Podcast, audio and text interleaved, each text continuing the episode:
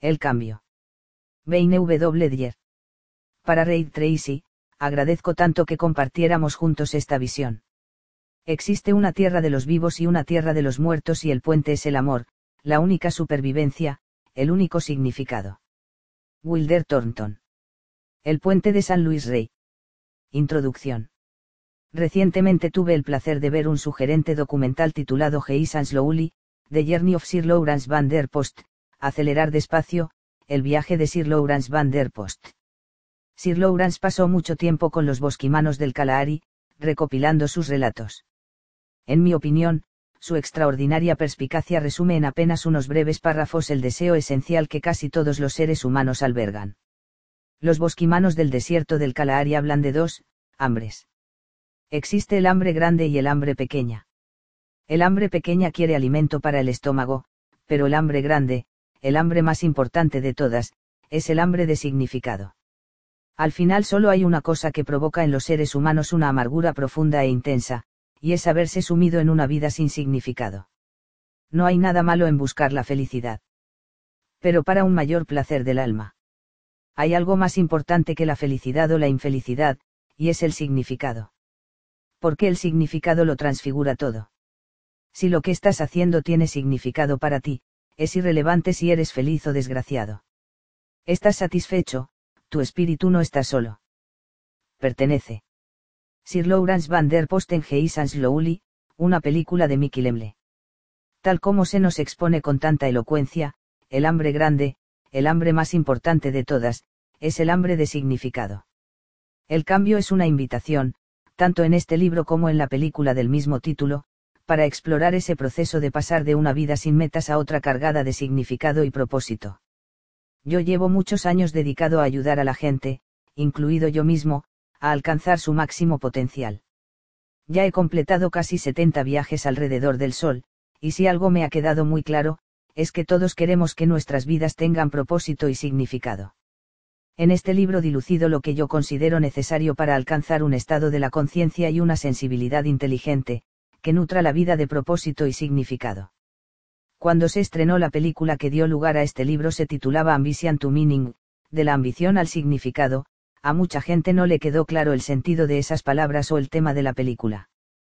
Por lo visto era un título un poco confuso, que indicaba quizá que yo había hecho un documental, o que me había limitado a filmar una de mis conferencias.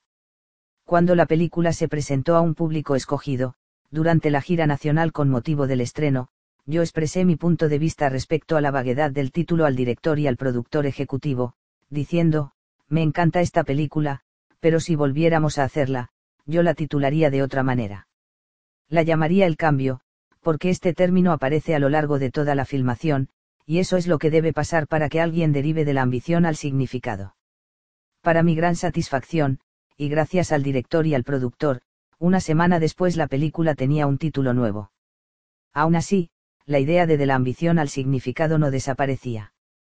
Mientras me planteaba cómo presentar ese mensaje esencial en un libro que acompañara la película, lo medité en profundidad y decidí usar esas cinco palabras como el formato de organización del libro. Eso es precisamente lo que ahora tienes en las manos, o en tu lector digital. Todos nosotros hemos de hacer algunos cambios o transiciones durante el recorrido de este maravilloso viaje humano hacia la edad adulta. Con suerte, iremos más allá de los dos primeros, que son obligatorios, y llegaremos a esos cambios en la conciencia que conducen a una vida llena de significado. ¿Qué quiero decir con esto? El primer cambio que todos nosotros hacemos nos traslada del no ser al ser, del espíritu a la forma, de lo invisible a nuestro mundo de cosas corpóreas, límites y demás. Así, el primer capítulo de este libro se titula, de. A mi manera humilde, e imperfecta, estoy seguro, intento definir lo indefinible, utilizando palabras y frases que son meros símbolos de algo que es imposible describir. No obstante, esta es la conclusión a la que yo he llegado sobre ese mundo del espíritu invisible, a partir del cual se originan todas las cosas y al que todas regresan, según parece ser. El siguiente cambio que describo es el cambio, de la ambición, por lo tanto, ambición. Es el título del capítulo 2. Ambición es la fase en la que asumimos nuestro propio ego, que es lo opuesto al lugar del espíritu del cual procedemos. En este contexto, el ego es nuestro falso yo. Estos son los dos cambios mayores y obligatorios que experimentamos en el camino hacia nuestra condición de humanos. Muchos de nosotros llegamos al final del viaje habiendo realizado únicamente esas dos transiciones. Por desgracia, la ambición a menudo es el final de la trayectoria vital.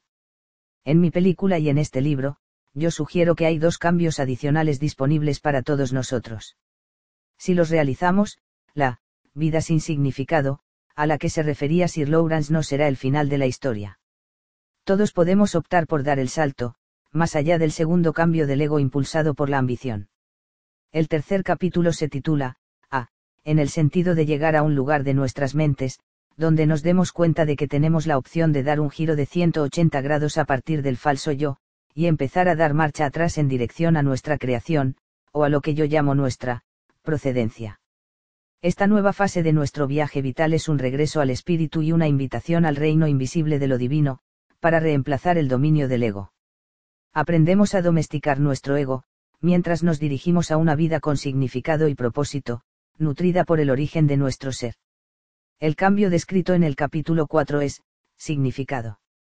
Cuando abandonamos ese falso yo y empezamos nuestro viaje de vuelta al origen mientras todavía estamos vivos, vivimos con una nueva serie de pautas descubrimos que las leyes del mundo material no necesariamente implican la presencia del significado, que se ve fomentado por nuestro cambio hacia el origen.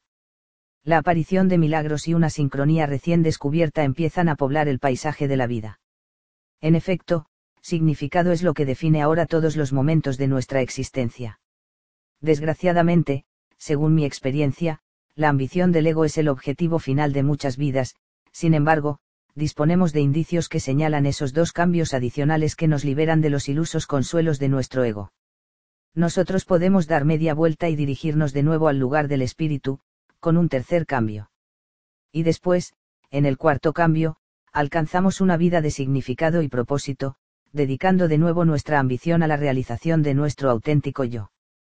Podemos satisfacer nuestra vocación más importante cuando emprendamos de modo consciente el viaje de la ambición al significado podemos transformar nuestras vidas individuales y, como ventaja adicional, también influir en el destino de nuestro sagrado planeta. Envío amor a tu camino de RBNW Diermaui, Hawái. 1. D. Y tu cuerpo es el arpa de tu alma, y te corresponde a ti extraer de ella música melodiosa o sonidos confusos. Khalil Gibran 1. Desde que tengo memoria, mi naturaleza ha sido contemplativa. Cuando era un crío, meditaba sobre la vida con preguntas que rara vez tenían respuestas concretas. Mi primer intento de entender la muerte se produjo cuando falleció el señor Scarf, miembro de la pareja que dirigía la casa de acogida donde vivíamos mi hermano David y yo. Después, cuando la señora Scarf nos dijo a David y a mí que su marido había muerto, nos dio a los dos un plátano para olvidarse un poco del dolor. Yo le pregunté inmediatamente, ¿cuándo volverá? Ella me contestó con una sola palabra que me desconcertó. Nunca, replicó, secándose las lágrimas de la cara, que a mí me pareció la de una anciana. Yo me fui al instante al sitio que ocupaba en la parte superior de nuestras literas, pelé mi plátano e intenté digerir el significado de, nunca. Imaginé principios y finales, cosas como el día y la noche que terminaban y volvían a empezar, y pensé en el señor Scarf yendo a trabajar y volviendo luego a casa. De un modo rudimentario, visualicé la causa y el efecto, pensando en los brotes de los árboles frutales que se convertían en manzanas o cerezas. Pero me sentía bloqueado por el hecho de que el señor Scarf no pudiera volver nunca más. Aquello desbarataba totalmente lo que yo sabía a esa edad sobre el flujo natural de las cosas. Me tumbé en mi litera mirando al techo, esforzándome en comprender cómo el señor Scarf podía haberse marchado para siempre. Cada vez que pensaba en que nunca, jamás volvería, sentía un espasmo en el estómago. Entonces me puse a pensar en algo más digerible, algo que yo pudiera abarcar, como, cuando cenaremos, o, ¿dónde está mi camión? Pero la naturaleza inquisitiva de mi cerebro siguió considerando ese concepto misterioso e inexplicable de para siempre, y entonces volví a aquel aterrador espasmo en el estómago que siento. Ahora mientras escribo estas palabras. Desde que el señor Scarf murió, he escrito 34 libros y he dado miles de conferencias sobre la esencia de vivir una vida espiritual, y me sigo descomponiendo cuando recuerdo esos vívidos momentos de la infancia, intentando captar el significado de la vida sin estar encerrada en un cuerpo. Mientras continuaba con mis escritos y conferencias durante todos estos años, he seguido intrigado ante lo que yo llamo, las grandes preguntas. He estudiado a los maestros de la espiritualidad y la filosofía de Oriente y Occidente, de los tiempos antiguos y modernos, que han explorado, y en muchos casos vivido, las verdades que nosotros consideramos nuestra herencia espiritual. Me encanta analizar esas preguntas que han confundido a la humanidad desde que existen testimonios históricos, y con toda probabilidad, incluso antes. El misterio de la vida me sigue pareciendo fascinante y emocionante. Disfruto meditando sobre lo irrefutable, pero este interrogante también me proporciona paz. Una de esas grandes preguntas es, ¿quién soy? Parte de la respuesta es que yo soy un cuerpo con características apreciables. Sí, tengo un nombre, cualidades y logros, pero quién soy yo incluye también una presencia intangible que sé que forma parte de mí. Este aspecto de mí mismo no tiene límites perceptibles, ni forma visible. Un nombre para este aspecto no físico es mente, con la infinita variedad de ideas que se originan en el interior del cuerpo físico. Mi respuesta personal a la pregunta ¿quién soy? es que soy una pieza del origen que lo ha creado todo, conocido con muchos nombres, incluidos Dios, Espíritu, Origen, el Tao, la mente divina, y otros. Aunque no puedo verlo ni tocarlo, sé que soy parte de ello, porque yo debo parecerme a mi procedencia, y mi procedencia es la nada informal que se transformó en forma. Por lo tanto, yo soy tanto el espíritu invisible que es el origen de todo, y a la vez la forma que está destinada a volver a lo invisible. Otras grandes preguntas que también he debatido son, ¿qué pasa después de la muerte de mi forma? ¿Qué objetivo tiene la vida? ¿Quién o qué es Dios? No pretendo tener las respuestas definitivas a esas cuestiones. Si grandes mentes tales como Lao Tse, Sócrates, Buda, Rousseau, Descartes, Einstein, Spinoza, San Francisco, Rumi, Patanjali, Goethe, Chow, Whitman o Tennyson, entre tantos otros, no pudieron dar con la respuesta definitiva, es evidente que yo no seré capaz de aclarar todos estos misterios en un libro, ni siquiera a lo largo de toda una vida. Yo solo puedo ofrecer mi propia interpretación de lo que he llegado a saber estudiando, viviendo, y con lo que considero como el origen de todo en este universo material. Sin duda, la pregunta que me ha intrigado y desconcertado desde que tengo memoria, esa que trasciende las preguntas ¿quién soy? ¿Para qué sirvo? ¿Qué pasa después de la muerte? ¿Quién o qué es Dios? Es el título de este primer capítulo, de ¿De dónde vengo? Para mí, esta ha sido siempre la auténtica gran pregunta. ¿De dónde vengo? Cuando pienso en los acontecimientos que ocurrieron y en la gente que existió antes de mi llegada al planeta Tierra en 1940, me intriga que determinó que yo apareciera en el preciso momento en que lo hice. ¿Dónde estaba yo antes de que me concibieran en 1939? ¿Qué estaba haciendo en los siglos XII y XIII, durante la época de las cruzadas? ¿Dónde estaba yo en el 2500 AC, cuando se empezaron a construir las pirámides? ¿Qué era o dónde estaba yo antes de que los seres humanos empezaran a aparecer en este planeta, mientras los dinosaurios seguían deambulando por la Tierra? Plantearme preguntas de esta naturaleza me llevó a estudiar bastante a fondo la ciencia que explicaba cómo las cosas adquirieron forma. Aunque no soy en absoluto un experto en esta materia, esto es lo que he aprendido. Tengo entendido que la física cuántica considera este hecho como científicamente inabordable, en el minúsculo nivel subatómico, las partículas en sí mismas no surgen de una partícula. Esto significa que la materia deriva de algo amorfo. Los científicos llaman, energía, al amorfismo que produce materia. Esta energía no material produjo la partícula que se convirtió en lo que hoy soy yo. Yo considero esto como un cambio de la energía a la forma, y mientras lees este libro, te invito a que consideres los cambios que has hecho tú para ser quien eres y dónde estás ahora mismo.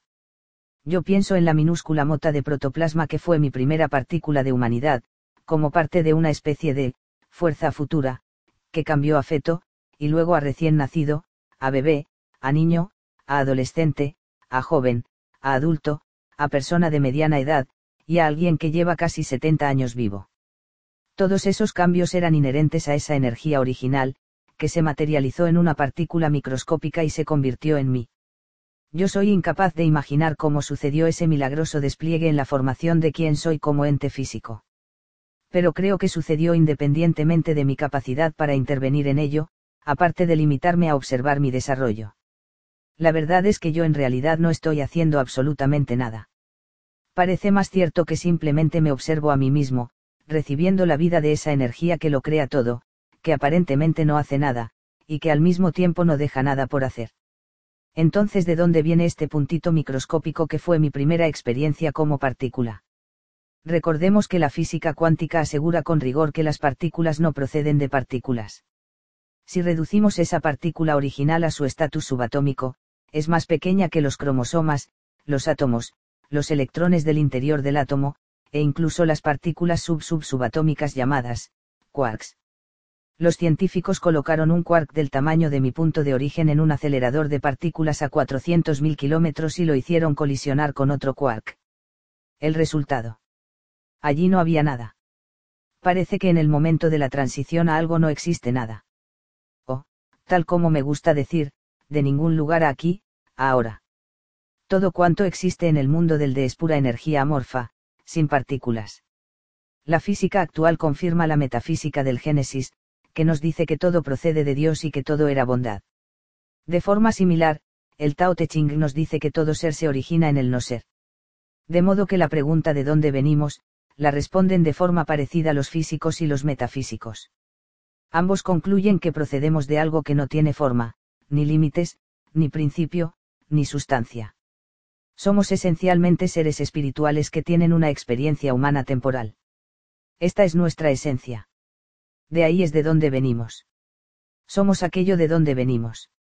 En la versión cinematográfica de El Cambio, mantengo un breve debate con algunos de los personajes sobre este concepto clave, en el mundo material todo debe ser como el lugar del que viene, incluidos todos y cada uno de nosotros. En la película hablo de una porción de tarta de manzana en un plato, y pregunto, ¿a qué se parece esta porción? La respuesta obvia es que se parece a la tarta de manzana, porque tiene que ser como aquello de lo que procede. Este es un concepto que nos resulta familiar si pensamos en la sangre que se extrae para una prueba de diagnóstico. Una pequeña jeringa de sangre proporciona a los médicos información sobre todas las defensas de la persona a quien se la extraen. ¿Por qué?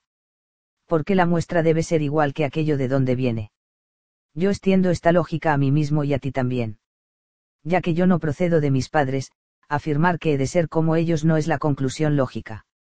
Ya que yo no procedo de mi cultura, ni de mi religión, ni de nada de este mundo, no es necesario que deba ser lo mismo que mi entorno o mi sociedad pero dado que procedo de una energía invisible, que algunos llaman Dios, o Tao, o inteligencia divina, debo ser como aquello de donde vine. Mi conclusión sobre mi origen es que yo vine del Espíritu, y que mi verdadera esencia es aquello de donde vine. Yo soy una divina porción de Dios. Soy primero y seré siempre un ser espiritual conectado de modo inextricable al origen de mi ser. Robert Burns lo resumió de forma poética en su poema, Día de Año Nuevo, escrito en 1791. La voz de la naturaleza grita con fuerza, y dicen muchos mensajes de los cielos. Que algo en nosotros nunca muere. 2. Aquello que carece de forma no puede ser destruido. El aspecto sin forma de todos los seres existe en la eternidad, y es inmune a los principios y a los finales. Por lo visto la verdad es que nuestra esencia es eterna, y solo el cuerpo físico parece ir y venir en un ciclo de nacimiento y muerte. Lo que nosotros llamamos nacimiento y muerte son de hecho tan inseparables como las dos caras de una moneda, o el día y la noche. La pregunta de dónde vine yo, solo se dirige en realidad al yo que es el cuerpo físico. Pero a ese aspecto físico originado en el no ser. Nosotros somos exactamente como el gran Tao o Dios, y tenemos libertad de elegir. Algunas de nuestras opciones provocan que nuestro vínculo con el origen se contamine y se oxide. Una de esas desafortunadas opciones es creer que la manifestación de Dios a través de nuestro yo físico es un punto final, o primordial, más que una oportunidad para escoger cómo manifestar este don. De ese modo, desbancamos a Dios y creamos una vida dominada por el ego. La gran lección de este viaje filosófico es reconocer nuestra primera identidad como un ser espiritual, que es eterno y por tanto inmune al nacimiento y a la muerte. Nuestro ser físico es una manifestación en la forma de la energía de nuestra esencia espiritual, nuestro auténtico ser real es el cariñoso observador de nuestras experiencias sensoriales. Para estar en total armonía con esa naturaleza esencial, debemos dedicarnos a expresar su energía, y ser totalmente conscientes de la sagrada elección que estamos haciendo. Para algunos, eso significará convertirse en algo parecido a Dios, mientras habitan temporalmente en sus cuerpos, para otros, será crear manifestaciones parecidas a Dios en forma de belleza, determinación y sabiduría. El viaje humano en forma corpórea es apenas un paréntesis en la eternidad de nuestro auténtico ser. Cuando se cierra ese paréntesis, quedamos inmersos de nuevo en el espíritu, sin el ser materializado. Nosotros estamos en este viaje de ida y vuelta al que se refiere Lao Tse en su famosa frase del verso cuadragésimo del Tao Te Ching, el movimiento del Tao es retornar. En la versión fílmica de El Cambio, cito el poema de T.S. Eliot, Little Gidding. No cesaremos en la exploración y el fin de todas nuestras búsquedas. Será llegar donde comenzamos, y conocer por vez primera el lugar. 3. Pero antes de despojarnos de nuestro cuerpo físico y completar este viaje de regreso, podemos empezar a entender nuestra naturaleza original, haciendo un esfuerzo para ser más como imaginamos que es el origen de nuestro ser. Una forma de conceptualizar esto es imaginar que miramos a través de un visor que nos proporciona una imagen clara del origen creativo. A través de estos lentes, vemos cómo piensa, cómo siente y cómo se comporta. Esa visión de nuestro origen nos da una imagen más clara de nuestro auténtico propio ser. Comprender la respuesta a de dónde vine, supone, por encima de todo, intentar vivir desde una perspectiva que esté en relación con nuestra naturaleza original debemos convertirnos en algo más parecido a la naturaleza espiritual de nuestro origen. Reconociendo la expresión de conciencia divina que es nuestro ser físico, nosotros, a la vez, elegimos cómo manifestar ese espíritu divino. ¿Qué apariencia tiene el espíritu? Aunque nosotros hemos sido originados a partir de una esencia espiritual, muy a menudo nuestro mundo físico no tiene una apariencia muy espiritual. Henry Wadsworth Longfellow expresó este dilema en su poema, Un Salmo de Vida. La vida es real, la vida es seria. Y la tumba no es su meta. Polvo eres y en polvo te convertirás, no se refería al alma. 4. El poeta habla de tu vida y de la mía como de algo más allá de lo físico, que él describe como polvo. Todos nosotros somos algo más que aquello que identificamos con nuestros sentidos. No existe una tumba para nuestra esencia primordial, nuestro espíritu, pero nosotros podemos no tener eso en cuenta y de este modo perder contacto con ello. De hecho, esta es una situación bastante común en todos nosotros durante distintos periodos de nuestras vidas, cuando optamos por que nuestro ser físico tome el mando. Me encanta cómo Rabindranath Tagore, otro de mis poetas favoritos, fue capaz de describir en un par de breves líneas lo que pensaba de nuestra lección espiritual más importante. Dios ama ver en mí no a su sirviente, sino a sí mismo sirviendo a todos. 5. Las preguntas importantes que debemos hacernos a nosotros mismos son, ¿soy como Dios ahora? Me estoy acercando. He llegado ya. Si nuestra verdadera esencia es espíritu, y creemos que es de allí de donde venimos, yo creo que reconectarnos con esta parte auténtica de nosotros mismos es una tarea fácil. Un modo de hacerlo es cambiar nuestros pensamientos y actos hacia el modo como imaginamos que piensa y actúa la energía creativa, cuando su energía se materializa en forma necesitamos ser más como parece ser el espíritu. Ya que aquí es de donde procedemos, nuestra divinidad es nuestro destino, por mucho que la hayamos descuidado a lo largo de los años. Dios, o el gran Tao del cual todos formamos parte, se limita a esperar con paciencia que seamos como Él.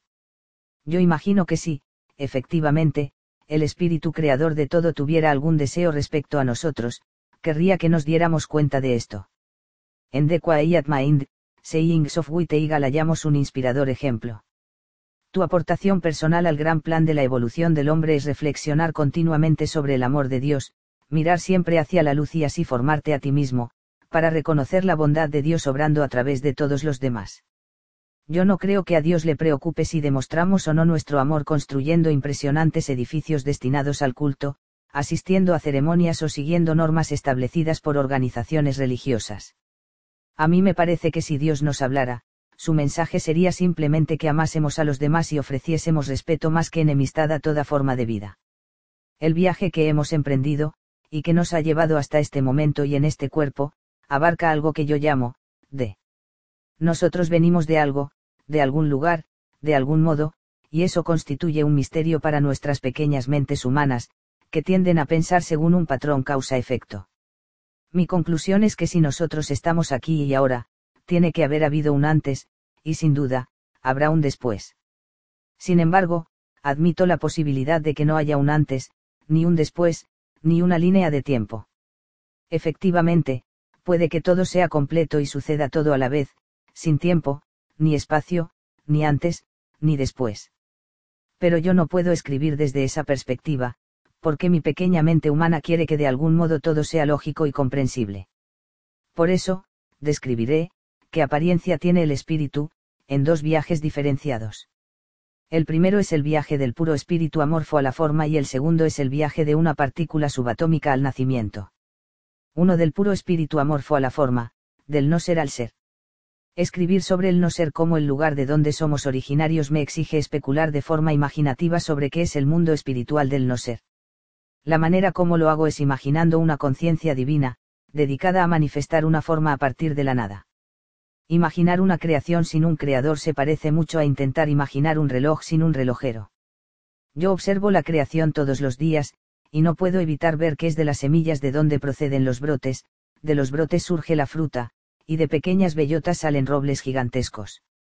A pesar de mi sobrecogimiento y de mi falta de comprensión pura, mi curiosidad sobre el mundo del espíritu puro juega continuamente con conjeturas sobre el antes y el después, o, de dónde, y, a dónde.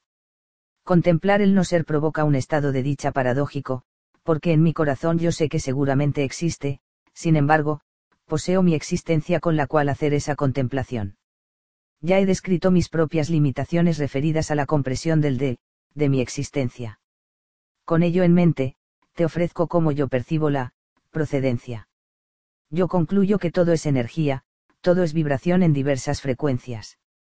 Cuanto más rápida es la vibración, más cerca está uno del espíritu y de comprender de dónde procedemos. El bolígrafo que sostengo en la mano cuando escribo estas palabras parece ser sólido, aunque si lo miro a través de un microscopio potente compruebo que, de hecho, es un campo de partículas en movimiento, compuesto principalmente por el espacio vacío entre esas partículas. La estructura vibratoria de mi bolígrafo es energía, lo bastante lenta para aparentar solidez ante mis ojos, que solo pueden percibir objetos que correspondan a una frecuencia determinada. Mientras escribo, oigo el sonido de los estorninos, y por mi limitado contacto con las leyes de la física, sé que los sonidos son una energía más rápida que mi bolígrafo sólido. La luz que fluye a través de mi ventana es una energía incluso más rápida, con minúsculas partículas moviéndose tan aprisa como para aparentar el color azul o verde o amarillo, dependiendo de cómo las pupilas y la retina de mis ojos estén calibradas para captar esas señales energéticas. Más allá de las frecuencias de la luz están las energías vibratorias del pensamiento. Sí, el pensamiento es un sistema de energía. Las frecuencias mejor calibradas del pensamiento, que se miden a través de simples métodos kinesiológicos, revelan que las vibraciones más rápidas se aproximan al máximo en vibración de energía, la dimensión del espíritu mismo. Los pensamientos vibratorios más altos están en sintonía con el origen de la energía del Tao o de Dios. Cuando se experimentan como ideas, esas vibraciones más rápidas crean fuerza, pero las ideas más lentas crean una respuesta más débil en las pruebas kinesiológicas.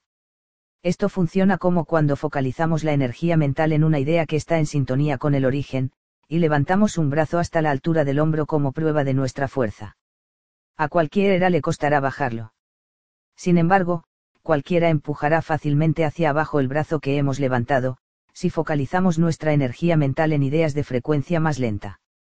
En lo que se refiere a la kinesiología, todas las emociones negativas debilitan el cuerpo físico. Esos estudios son ejemplos gráficos del mundo del no ser, y también son oportunidades para explorar las frecuencias que armonizan con las vibraciones de la energía original. Ese campo del cual proceden todas las cosas y al cual todas las cosas regresan tiene su propia sensación. Basándonos en la investigación y en las reflexiones de algunos de los seres más reverenciados que han vivido en este mundo, la creación en sí misma no es un acto de violencia, es un acto placentero, feliz. Aparentemente no hay miedo, ni vergüenza, ni culpa, ni ira, ni humillación, ni ansiedad ni odio asociados a los trabajos del gran Tao, que parece no estar haciendo nada y sin embargo no deja nada por hacer. Recuerda que el cuerpo en el que vivimos las 24 horas, 7 días a la semana, no fue creado por un ser humano, es una creación de Dios. De modo que en mi opinión tiene mucha lógica que si nuestro cuerpo, como creación de Dios, se llena de pensamientos negativos, sea débil. Manifestar simplemente una falsedad, debilita el brazo de una persona fuerte, expresar la verdad siempre genera una respuesta física fuerte, porque la verdad es de Dios. ¿Cómo puede la creación o el creador crear desde una perspectiva falsa? Muchos textos basados en una rigurosa investigación kinesiológica afirman que el no ser, el lugar de donde venimos, está en sintonía con la energía, que es más fuerte cuando expresa la verdad. La vibración más alta y más rápida del pensamiento que siempre nos mantendrá fuertes es la energía del amor. Mi conclusión es que el no ser y el amor son sinónimos. El misticismo y prácticamente todas las religiones declaran que el ser supremo es amor y que la única verdad pura es amor. Algunas religiones trivializan al ser supremo inventando un dios a imagen y semejanza de los humanos. La suya es una deidad de reglas infinitas y quisquillosas, que se ofende con facilidad, contra quien se peca siempre, propenso a la ira, a la venganza y al castigo. El amor del que yo estoy hablando personifica el no ser, obtenido e incorporado a nuestro interior desde el lugar del que procedemos. No tiene reglas, no desea controlar, nunca castiga, y no sabe cómo rebajarse a expresiones contrarias al amor. Tal como yo lo veo, el universo entero está hecho de amor, y cada uno de nosotros parece ser una expresión individualizada de un ser de amor. Simplificando, Dios es amor. Me gusta la descripción de Ralph Waldo Emerson del amor como sinónimo de Dios. Qué concepto tan increíblemente magnífico, esa idea del no ser existiendo como un estado de dicha pura e indescriptible, y que es necesaria para el acto de amor que tiene lugar. Piénsalo, venimos del amor, por consiguiente, debemos ser amor en algún sentido, ya que hemos de ser como aquello de lo que procedemos. Jesús lo expresó de esta manera, el que no ama no conoce a Dios, porque Dios es amor, San Juan 1, 4.8. Bastante básico, y muy directo. No ser es amor. Dado que nosotros venimos del no ser, nosotros hemos de ser amor. Pero nosotros, de algún modo, conseguimos alejarnos de nuestra naturaleza original. Todo pensamiento de no amor es un movimiento que nos aleja de nuestra procedencia. Cada vez que juzgamos, cada expresión de ira, de vergüenza, de miedo, de ansiedad y violencia, es un movimiento dirigido a no amar y a no conocer a Dios. Incluso un pensamiento contrario al amor es un movimiento que nos aleja de nuestra naturaleza original. ¿Cómo era estar en ese estado de puro amor, esperando nuestra transición hacia el ser? ¿Qué estábamos haciendo? En cuanto adquirimos forma resulta casi imposible considerar esas preguntas. Sin embargo, esta es mi formulación de cómo nos sentimos no siendo, antes de viajar hacia este mundo de forma y límites. El no ser. Algo en lo que estamos de acuerdo sin duda es que no teníamos nada. No había nada que poseer, nada que hacer, nada por qué luchar, nada por qué preocuparse, en términos físicos no éramos nada. Esta idea de nada es realmente difícil para nosotros nosotros hemos entrado en un mundo donde algo reemplazó a la nada, donde la forma reemplazó a la no forma. En nuestro mundo material no poseer nada y no hacer nada generalmente se interpreta como signos de fracaso. Pero nuestra verdadera esencia está más cómoda con la nada. A mí me parece que el modo más eficaz para saber y experimentar de dónde venimos es esforzarse al máximo por reconectarse a la nada, a base de no crear ninguna atadura, ninguna cosa, ninguna idea. Eso lo hacemos simplemente a base de ser, en lugar de hacer y acumular. Tal como se cree que dijo Herman Melville, Dios es uno, y su única voz es el silencio, y esta es una invitación a experimentar nuestro mundo original de la nada. Toda creación emerge del vacío silencioso, igual que todo sonido. Toda porción de luz procede de la nada, todo pensamiento emerge del no pensamiento. Hay un proverbio zen que nos recuerda que es el silencio entre las notas lo que conforma la música. Sin silencio para interrumpir los sonidos no puede existir la música, existiría únicamente un tono largo y continuo.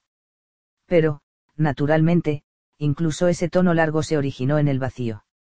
La nada es equivalente a la expresión matemática de cero, no puede dividirse, no tiene valor empírico, y si multiplicamos algo por él, la suma que obtenemos es nada. Sin embargo, sin el cero indivisible, la propia matemática sería imposible. Antes de que nosotros llegáramos a este mundo material, nuestra esencia era la nada. No teníamos cosas que nos estorbaran, ni normas, ni obligaciones, ni dinero, ni padres, ni hambre, ni miedo, nada en absoluto. Cuando escribía unos textos sobre los 81 versos del Tao Te Ching, para mi libro Cambia tus pensamientos, cambia tu vida, me impactó el énfasis que Lao se ponía en conocer al gran Tao, Dios, a base de renunciar a todo, de deshacerse de todas las ataduras, hacer menos, no poseer nada, y habituarse a llegar a conocer a Dios vaciándose de todo, en lugar de llenar la mente. Casi todos los grandes maestros espirituales nos hablan de encontrar a Dios en el vacío, y de oír cómo Dios nos habla en silencio. Así, una de las respuestas a la pregunta de dónde venimos es, de ninguna parte, con nada.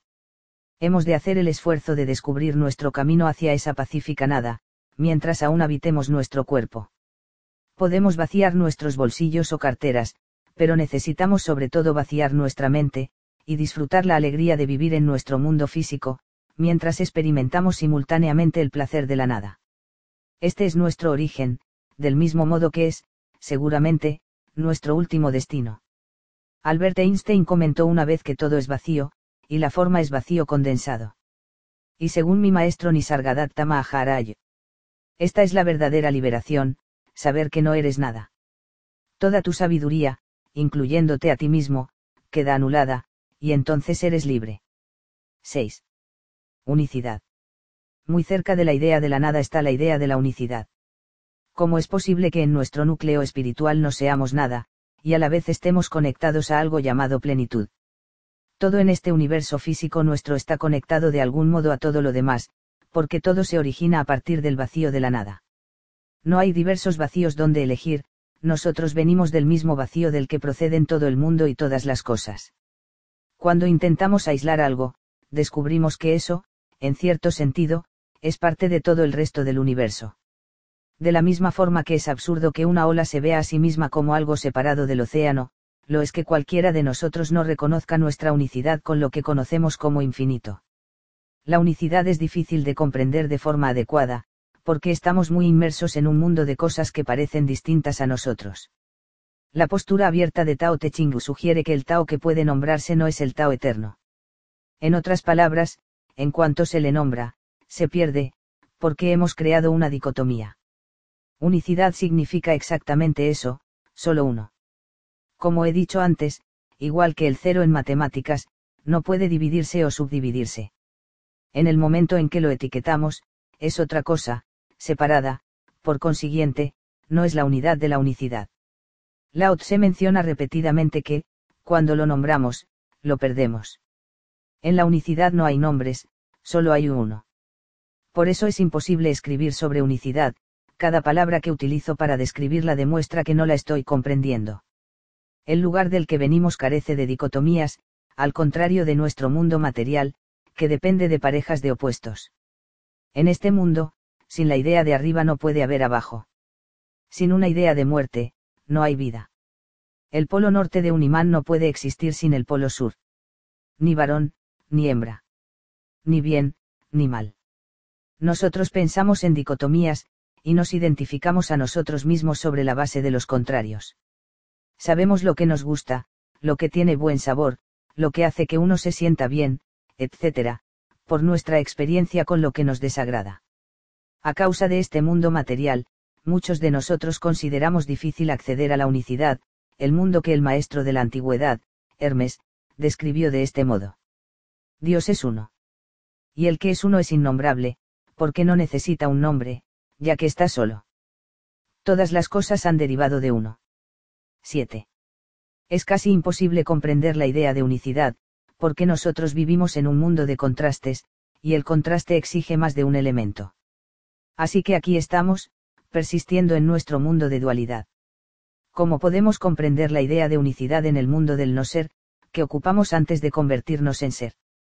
Un modo puede ser pensar en los dedos de nuestras manos, en las piernas, los brazos, los dedos de los pies, y los ojos, no pensamos en ellos como entidades independientes de nosotros mismos. No nos referimos a nuestros dedos como entes separados de nosotros mismos. Aunque tengan carácter y cualidades únicas, son parte de la unicidad a la que nos referimos como nosotros mismos. Lo mismo sucede con nuestra relación con el origen o con Dios antes de entrar en este mundo, en ese mundo que yo llamo nuestra, procedencia, Dios y nosotros éramos uno. Unicidad como el concepto de dónde venimos significa desechar toda idea de separación de algo o de alguien.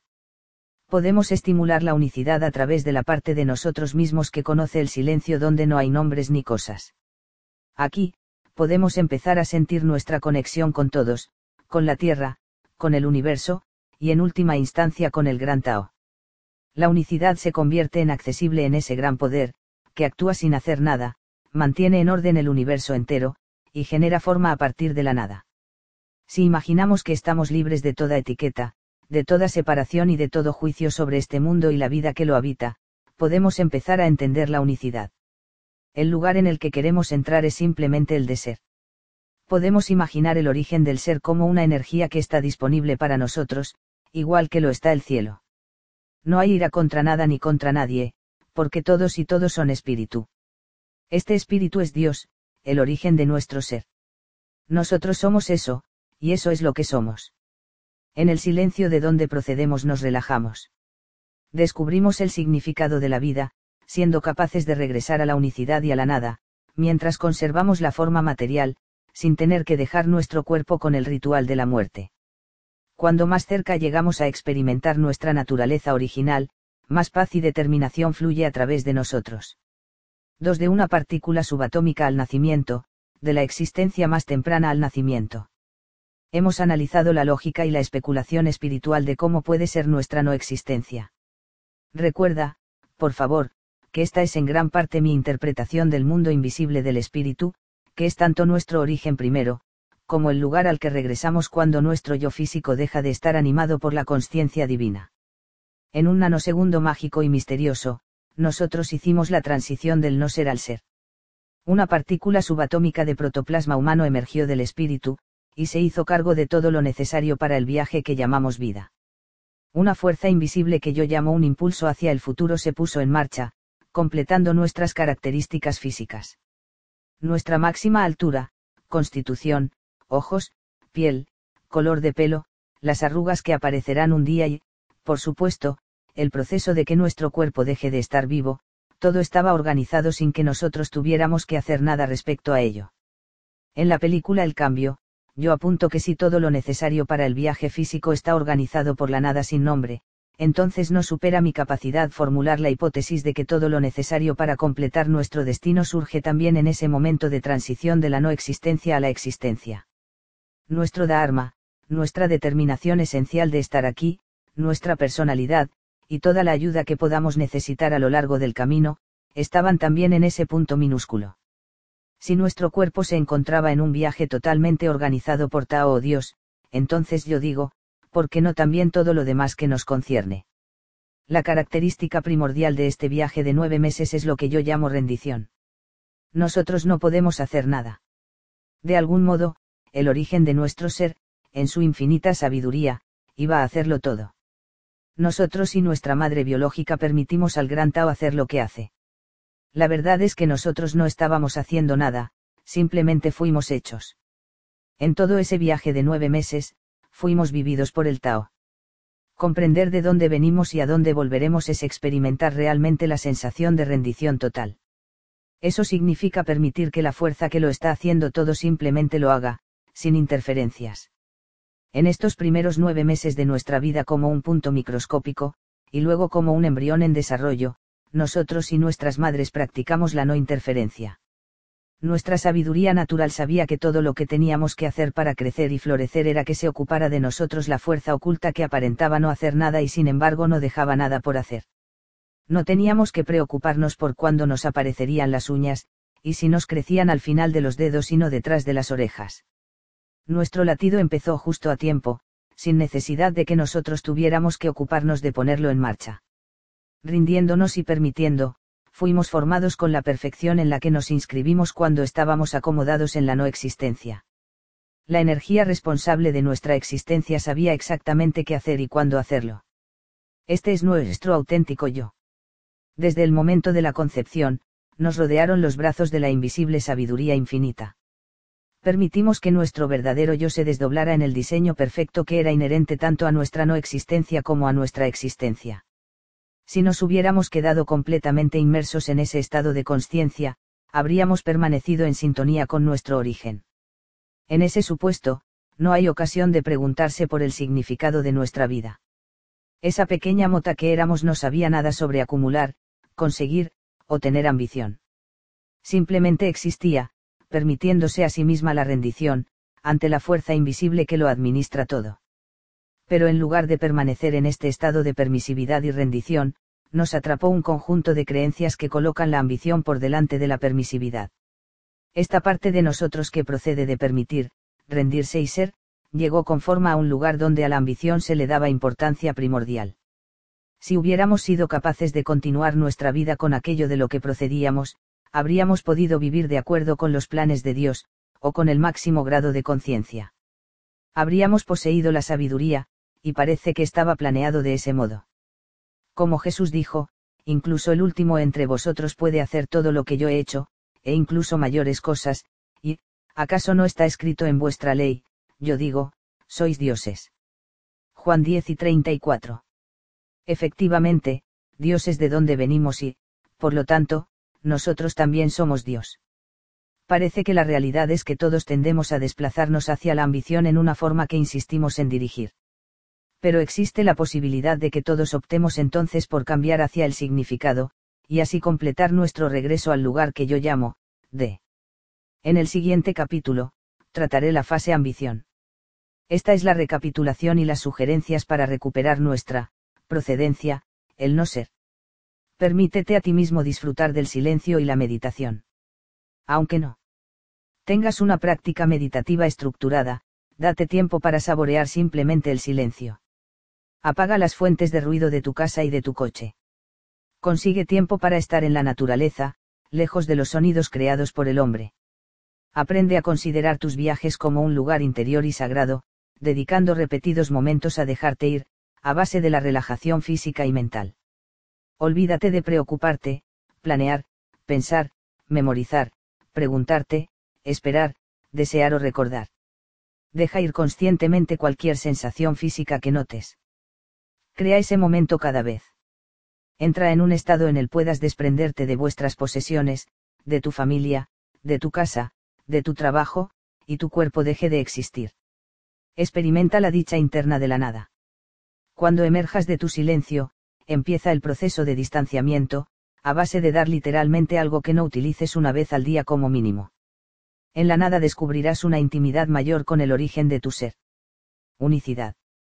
Empieza viéndote a ti mismo como conectado a todas las personas que encuentres, a base de valorar y amar la parte de ti que fluye a través de toda vida. Siente tu conexión con la naturaleza y practica la ausencia de crítica y el amor, empezando por ti mismo. Eso significa que cuando te sientas ofendido o enfadado, en lugar de dirigir tu atención hacia la persona o el incidente que está fuera de ti, reflexiona sobre qué es lo que estás sintiendo y en qué parte de tu cuerpo lo sientes. Reconduce tu atención a partir de las circunstancias externas, hacia un análisis de cómo sientes en el cuerpo exactamente ese disgusto en particular. Así es como empiezas a practicar tu unicidad. Ajusta tu barómetro interno en función del amor y la aceptación de los sentimientos que estás experimentando. Recuérdate a ti mismo que eres uno con Dios y que, por consiguiente, eres amor. Eso es todo lo que tienes para ofrecer, así que empieza por amar las partes heridas, ofendidas o disgustadas de ti mismo. Cuando integres todo lo de ti mismo, componiendo las partes en la unicidad que eres tú, descubrirás la imposibilidad de estar separado de nadie en el planeta el simple reconocimiento de los momentos de ira o enfado, como oportunidades de conocerte mejor a ti mismo, y perdonarte y amarte, ampliará tu conciencia de la unicidad que eres. Practica ese tipo de unicidad, y el amor fluirá hacia el exterior de forma natural, para incluir a los demás, que anteriormente habías juzgado. Rendición. Practica el arte de permitir. Observa tu cuerpo cuando transita a través de sus cambios. El pelo que se vuelve gris o se cae, la piel que cuelga, los pequeños cambios que suceden por sí mismos, independientes de tu opinión sobre ellos. Luego practica el mismo tipo de no interferencia con tu familia, tus amigos, tus compañeros de trabajo, con todo el mundo. Los Beatles tenían razón, habrá una respuesta si lo dejas ser. Eso es rendición. Este es el arte de abandonar tu necesidad de controlar tu mundo y a todo el que habita en él. Como llevamos años diciendo en el movimiento de recuperación, déjalo ir y deja a Dios. Cuando practicas la rendición en el día a día, todo parece colocarse en su sitio. Tú procedes de un lugar de bienestar, de amor, bondad, gentileza, alegría y pureza. Esa es tu procedencia. Ríndete a ella. Cuando yo me descubro deseando controlar mi destino, me digo a mí mismo, déjalo ir, Wayne. Déjalo ir y deja a Dios. Inténtalo utilizando tu nombre, funciona.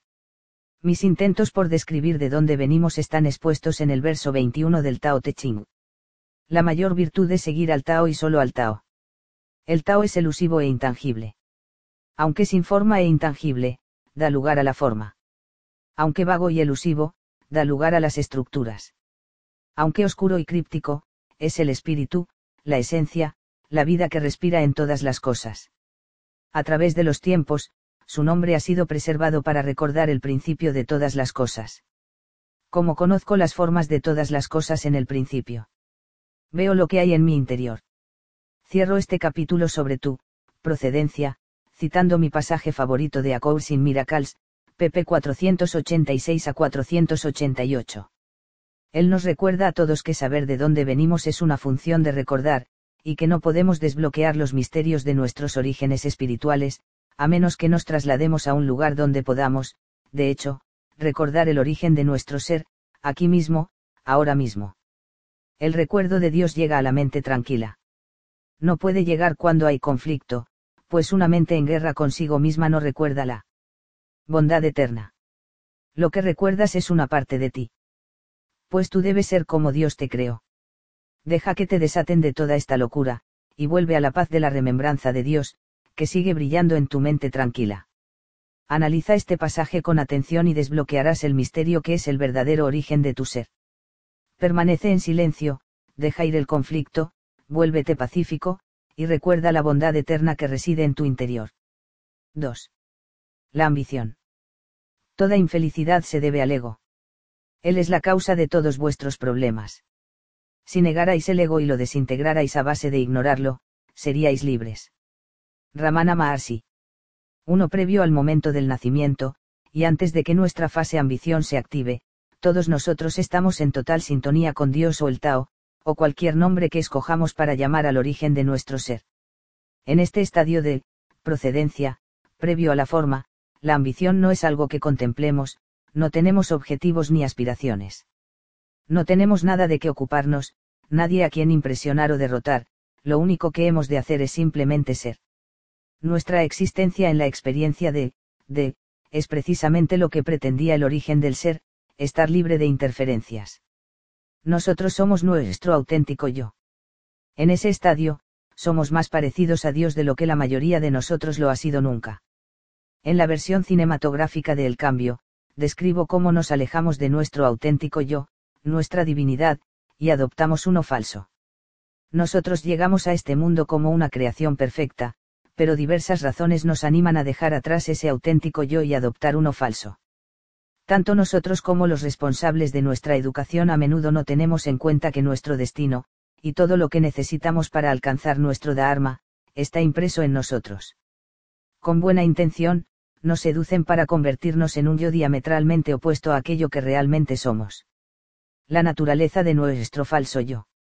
Imagina una criatura que transita por su viaje de desarrollo en la forma aquí en la Tierra, aprendiendo y creyendo que eso es algo distinto a lo que ha venido a ser. Piensa, por ejemplo, en una cría de hiena cuyas figuras paternas le dicen que en realidad no es una hiena. A esa cría de hiena le prohíben seguir sus inclinaciones naturales de retozar, afilarse los dientes, acechar una presa, correr con la manada, cazar en grupo, hacer ruido, o masticar el cadáver en descomposición de los animales que ha matado. En lugar de eso, los padres de la joven hiena le han dicho que abandone todo ese comportamiento extraño como reír y aullar, y que se siente en silencio mientras las demás hienas cazan, en otras palabras, que crea que es algo distinto a lo que es. La cuestión es que todo lo que es parte de la creación tiene un dharma. Ningún animal, pájaro, insecto, pez o planta puede cultivar un falso ser, o creer que es algo distinto a lo que el origen creativo previó. Sigue sin haber pruebas para dudar de lo que Emerson anotó una vez en su diario, la tortuga solo piensa en tortugas. Emerson estaba constatando la misma cuestión que yo aquí, todas las criaturas de Dios son auténticas y solo pueden ser lo que su Dharma tiene previsto que sean. ¿Son los seres humanos una excepción a las intenciones de Dios? Algunos aspectos de nuestro desarrollo plantean esa pregunta. Nosotros no seguimos evolucionando tal como la creación determinó, del mismo modo que hicimos en esos primeros nueve meses dentro del útero de nuestra madre. Después de esa etapa de desarrollo, fuimos educados por nuestros padres, por una cultura y por una gran cantidad de amigos bien intencionados que representaban intereses religiosos, educativos y comerciales.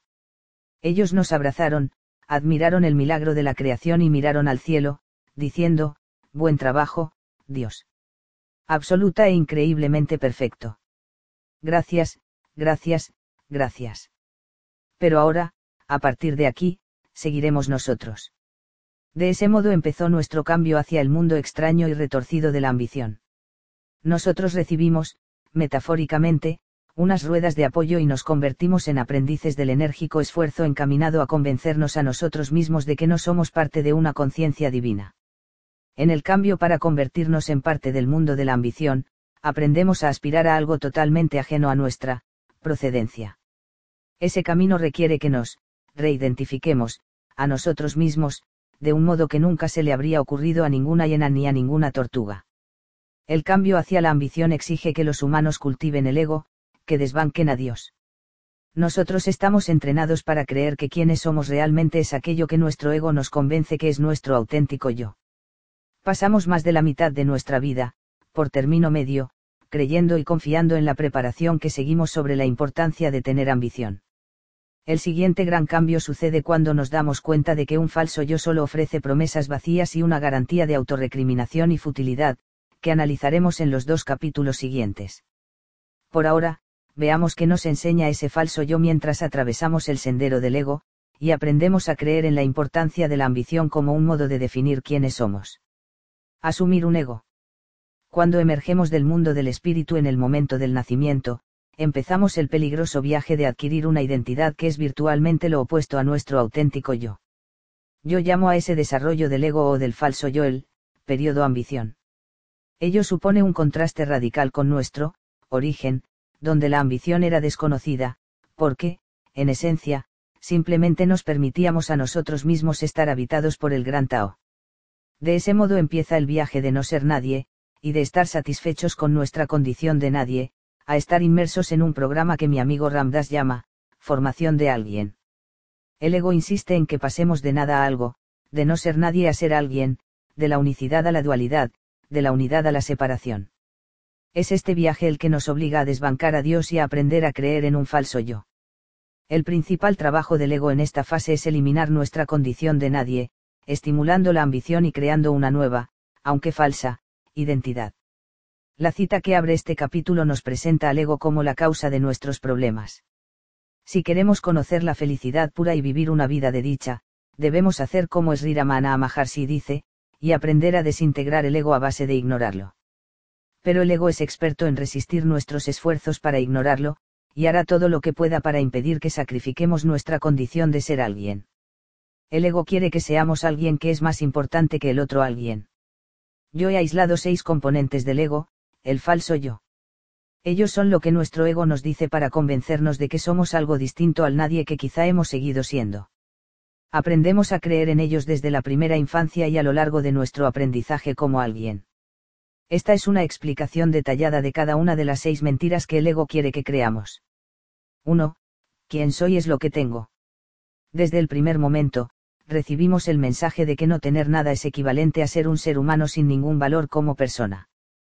Cuando adquirimos este componente de identificación del ego, aprendemos que cuantas más cosas acumulemos, más importantes somos. Nuestro concepto de nosotros mismos cambia, de sentir que somos valiosos porque existimos como una porción de Dios, a evaluar nuestra validez en función de cuántos juguetes poseemos, de su valor monetario, y cuánto prestigio le atribuyen otros, alguien, de nuestra cultura. En la película El Cambio, una pareja pudiente que posee muchos cachivaches lujosos, y alardea de sus coches, de su ropa, de sus casas y de su pertenencia al club de campo evalúa su éxito en la vida basándose en el extenso inventario de sus posesiones. Pero está claro que tienen un sentido igualmente desproporcionado de sí mismos. Cuanto más acumulan, más tienen de qué preocuparse, lo cual provoca que adquieran más cosas, y así sucesivamente en un círculo vicioso. Finalmente eso culmina en un momento muy emotivo de la película, en el cual el marido empieza a preguntarse si su vida entera ha sido un error. Esta es una pregunta obligada que hay que considerar, y si nos hemos pasado la vida entera persiguiendo los símbolos del éxito, acumulando más, y siempre luchando por alcanzar algo más y más importante que nuestros vecinos. El mantra del ego es más. Se diría que nos grita desde lo más profundo, serás feliz en cuanto consigas algo más, algo más caro, algo que te dará más prestigio y más poder. Esta mentalidad acumulativa empieza con nuestros juguetes infantiles. Si no recordamos nuestra propia infancia, podemos ver y oír un reflejo de ello en los niños de hoy, estos son mis juguetes. Esto es mío. Cuando nos convertimos en adultos, unas versiones más amplias y numerosas de nuestros juguetes personifican nuestro éxito. Cuando perdemos o vemos amenazadas esas posesiones, sentimos que nuestra valía como seres humanos disminuye.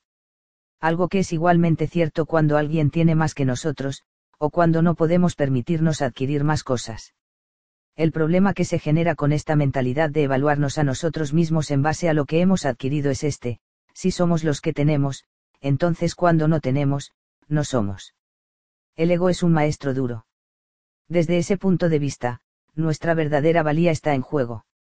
Claro que sabemos que llegamos aquí sin nada, y que no nos llevaremos nada cuando nos marchemos. Sin embargo, durante nuestra vida el ego consigue aprisionarnos. Si le dejamos, nuestros objetos nos gobiernan y determinan nuestro valor. No es inusual que las personas cuya identidad depende de los valores del ego sufran una depresión e incluso se suiciden cuando sus posesiones están amenazadas o desaparecen. Una de mis frases favoritas del Tao Te Ching nos recuerda que lo que ganamos genera más problemas que lo que perdemos, y que estando satisfechos nunca nos sentiremos decepcionados. Ese tipo de pensamiento no armoniza bien con el ego, porque esa es la parte de nosotros que cree que nuestra auténtica esencia está vinculada a lo que tenemos, y que la satisfacción no puede existir cuando nos arrebatan nuestras posesiones. Esa es la razón por la que tantas personas que luchan por conseguir más y más sienten insatisfacción y angustia, y al final se ven a sí mismas como fracasadas y el inventario de sus posesiones disminuye de algún modo. Allí de donde venimos y a donde regresamos es un lugar en el que nuestras cosas no son necesarias para sentir felicidad y satisfacción. Cuando somos fetos o niños en estado natural, todo lo que experimentamos nos proporciona una intensa sensación de plenitud. Yo solía observar cómo mis hijos pequeños manifestaban mucha alegría jugando con una caja de cartón, un carrete de hilo o unas servilletas. Podían abstraerse mirando simplemente el aleteo de una mariposa o una araña minúscula en la acera. Se sentían llenos de asombro ante prácticamente cualquier cosa que caía en el campo de su conocimiento. Eso es un remanente de nuestra, procedencia, nosotros también éramos así. Debemos tomar muy en serio el consejo del poeta persa Rumi, vende tu inteligencia y compra tu desconcierto. Nuestra obsesión por poseer más y más y alardear de nuestras posesiones es un indicativo de hasta qué punto hemos permitido que nuestro falso yo se convierta en la fuerza dominante de nuestra vida. Cuando el falso yo nos define, significa que estamos definidos por algo que no es cierto. Es una forma de llevar nuestra vida a la quiebra espiritual. Quien somos no tiene nada que ver ni con cosas, ni tampoco con nuestro yo físico. No necesitamos nada para verificarnos o valorarnos. Somos infinitas expresiones individualizadas de Dios y punto. Las cosas, y eso que llamamos propiedad, no verifican quién somos. Somos lo que tenemos es una falsa creencia del ego, estimulada por nuestra cultura. 2. Quien yo soy es lo que hago. Al principio de la vida, aprendemos que lo que hacemos y cuán bien lo hacemos puede utilizarse para definirnos de un modo favorable. Ella me ha sujetado el dedo, y solo tiene seis horas de vida. Él me ha mirado a los ojos, es tan despierto. A los tres meses, ella cogió un juguete y lo sostuvo. Él dio su primer paso. Ella dijo sus primeras palabras. Hay miles de cosas como estas que nos comportaron elogios y nos permitieron saber lo especiales y maravillosos que éramos. Todo esto es el esfuerzo del ego luchando por conseguir dirigirnos. Nosotros aprendemos que hacer cosas, sobre todo si las hacemos antes y mejor que otros, tiene recompensa. Aprendemos a ser más humanos haciendo más que un ser humano, que solo tiene que ser. A un humano que actúa se le evalúa en base a lo que él o ella hacen y cómo ello se suma a lo del resto de hacedores. No pretendo que este comentario sea crítico o sentencioso. Solo quiero señalar que tener la ambición de ser un hacedor fue una prioridad de primer orden en nuestros años de formación. Con cada tarea que aprendemos, como gatear, andar, hablar, retener los esfínteres, montar en un triciclo y luego en bicicleta, y aprender a atarnos los zapatos, adoptamos una identidad que nos dice, si haces cosas, y las haces antes y mejor que tus iguales, entonces tienes un valor. Nos recompensaban por nuestros éxitos con elogios, golosinas, dinero, o lo que fuera que nuestra familia en particular usara para premiarnos. Nuevamente siento la necesidad de señalar que ese estímulo para actuar no tiene nada de malo, simplemente enseña al aspirante a humano a creer en el mensaje personalizado del ego de, eres lo que haces, que es claramente falso. No eres lo que haces. Si no hicieras ni una sola cosa en toda tu vida, seguirías siendo un ser espiritual que tiene una experiencia humana, en lugar de lo contrario. El ego ansía confirmar nuestro valor a través de indicadores, el espíritu opera en base a algo totalmente distinto. La casa está más allá del ego, tal como la entidad espiritual conocida como Emmanuel dice. Tu mente no conoce el camino, tu corazón ya ha estado allí. Y tu alma nunca lo ha abandonado. Bienvenido a casa. 2.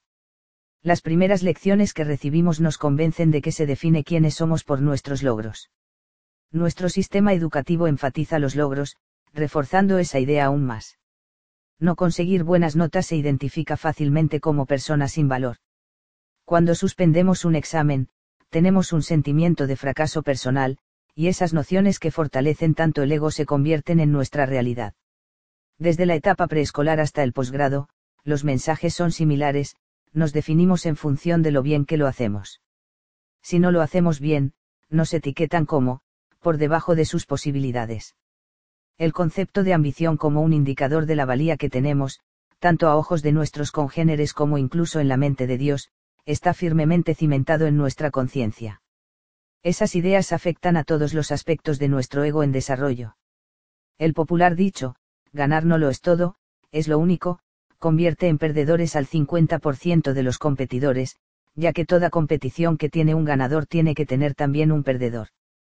En todas las áreas de la vida, aquello que hacemos tiende a definir nuestra valía. El artista cuyo conjunto de trabajo se considera inferior al de otros a menudo siente que disminuye su valor como ser humano. El o cantante que no se convierte en un número uno en alguna categoría siente que vale menos. La formación del ego continúa en la vida adulta, erradicando a menudo cualquier idea de uno mismo basada en nuestra divinidad como una porción de Dios, que vino del no hacer y que está destinado a volver a no hacer la formación del ego contribuye a un concepto de uno mismo que provoca que nos sintamos insignificantes ante el exiguo conjunto de nuestro trabajo en contraste con aquellos que han logrado más que nosotros. La verdad es que no tenemos que hacer absolutamente nada para considerarnos a nosotros mismos como dignos y valiosos. Si no hubiéramos hecho nada más que ser parecidos a Dios, habríamos satisfecho nuestro propio Dharma. Lo irónico es que es probable que hubiéramos conseguido un currículo más amplio y más impresionante. En este preciso momento, yo estoy escribiendo sin hacer. Así es. Simplemente permito que las ideas pasen a través de mí hasta esta página. No estoy atareado escribiendo, esforzándome, batallando, trabajando, o haciendo cualquier otra cosa, simplemente me dejo ir y dejo a Dios, igual que hago con mi corazón, mis pulmones, mi sistema circulatorio, y todo lo demás que comprende mi yo físico. Me dejo ser, no pensando a lo grande ni estableciendo objetivos gigantescos, sino recordando el consejo de Lao Tse en el Tao Te Ching. Quienes practican el Tao disminuyen a diario. Disminuyen más y más hasta llegar al extremo en que no hacen nada. No hacen nada y, sin embargo, no queda nada sin hacer. El dominio del mundo se logra dejando que las cosas sigan su curso natural, nunca puede lograrse interfiriendo. Sí, esto es efectivamente paradójico, y señala exactamente el modo en el que toda creación tiene lugar. Dios no está haciendo nada, aunque no deja nada por hacer. Si nosotros disuadimos al ego a base de ignorarlo y desintegrarlo, conseguimos lo que vinimos a hacer y ser, a base de ser en lugar de hacer.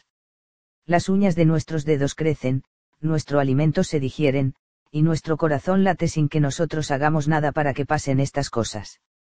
En la película El cambio, David, el cineasta frustrado, ejemplifica lo que estoy escribiendo. Su personaje representa los problemas que surgen con su creencia en el ego, yo soy lo que hago. Si no puede hacer su película, pierde no solo su felicidad, sino también su alma. Solo cuando David empieza a dejarse ir, a tomarse ciertos momentos para estar presente en el presente y dejar entrar las ideas que se enseñan en la película, la magia empieza a implantarse. Repito lo que se convertirá en una frase familiar, si somos lo que hacemos, entonces cuando no hacemos o no podemos, no somos. Creo que necesitamos fijarnos especialmente en este punto. La mayoría de las personas educadas en el mundo moderno son escépticas frente a no hacer nada. Hemos crecido con la ambición, y en especial con su manifestación, hacer más. Sin embargo, debemos analizar los aspectos más reales y perturbadores de creer que somos lo que hacemos. En la película, David pierde el sentimiento de su valía personal por las enseñanzas del ego. Se deprime y se siente totalmente perdido, porque está atrapado por las enseñanzas del ego, que le definen como un individuo válido en base a lo que consigue. Para David, entonces, no obtener el proyecto que desea provoca que sienta que no es una persona de valía. Esta es una conclusión falsa, basada en vivir a partir del falso yo.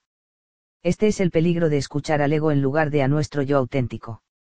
Cada vez que sentimos que hemos fracasado, ponemos en peligro nuestro valor como seres humanos. Si estamos enfermos o dolidos, y ya no podemos actuar de acuerdo a nuestros estándares, nos convertimos también en candidatos a la depresión, o somos vulnerables ante una multitud de dolencias físicas. Cuando vivamos el proceso de observar cómo nuestro cuerpo envejece de forma natural, notaremos una disminución de nuestras capacidades físicas.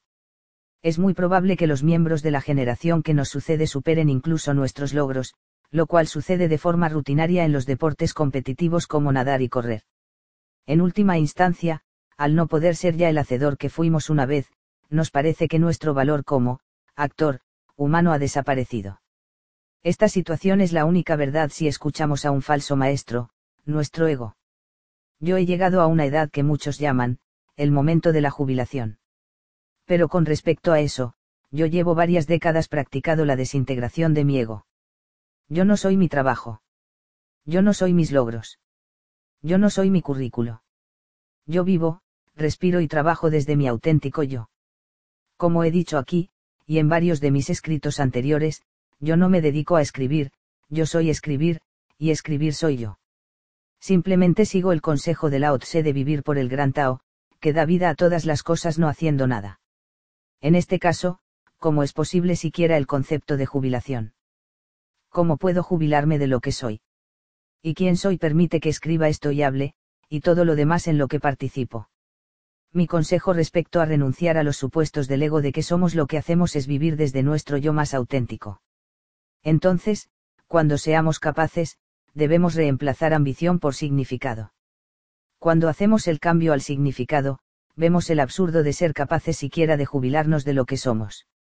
Yo siempre he valorado la observación de Picasso sobre evaluarnos a nosotros mismos en base a lo que hacemos, cuando yo trabajo dijo, dejo mi cuerpo al otro lado de la puerta, a la manera de los musulmanes, que se quitan los zapatos antes de entrar en la mezquita, tres nosotros podemos tratar nuestro trabajo así, dejando nuestro cuerpo fuera y dejando que nuestra alma haga.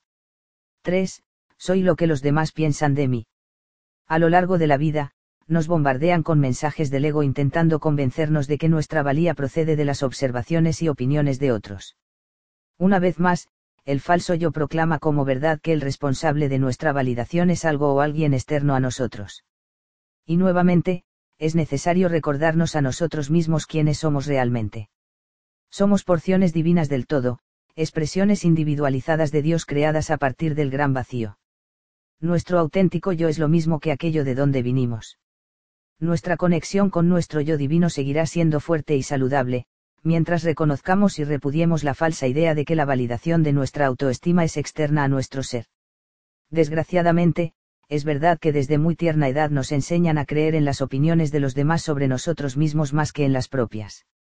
Nuestros padres, hermanos, amigos y profesores y griega en algunos casos, todos los que nos rodean durante nuestra infancia están mejor considerados que nosotros.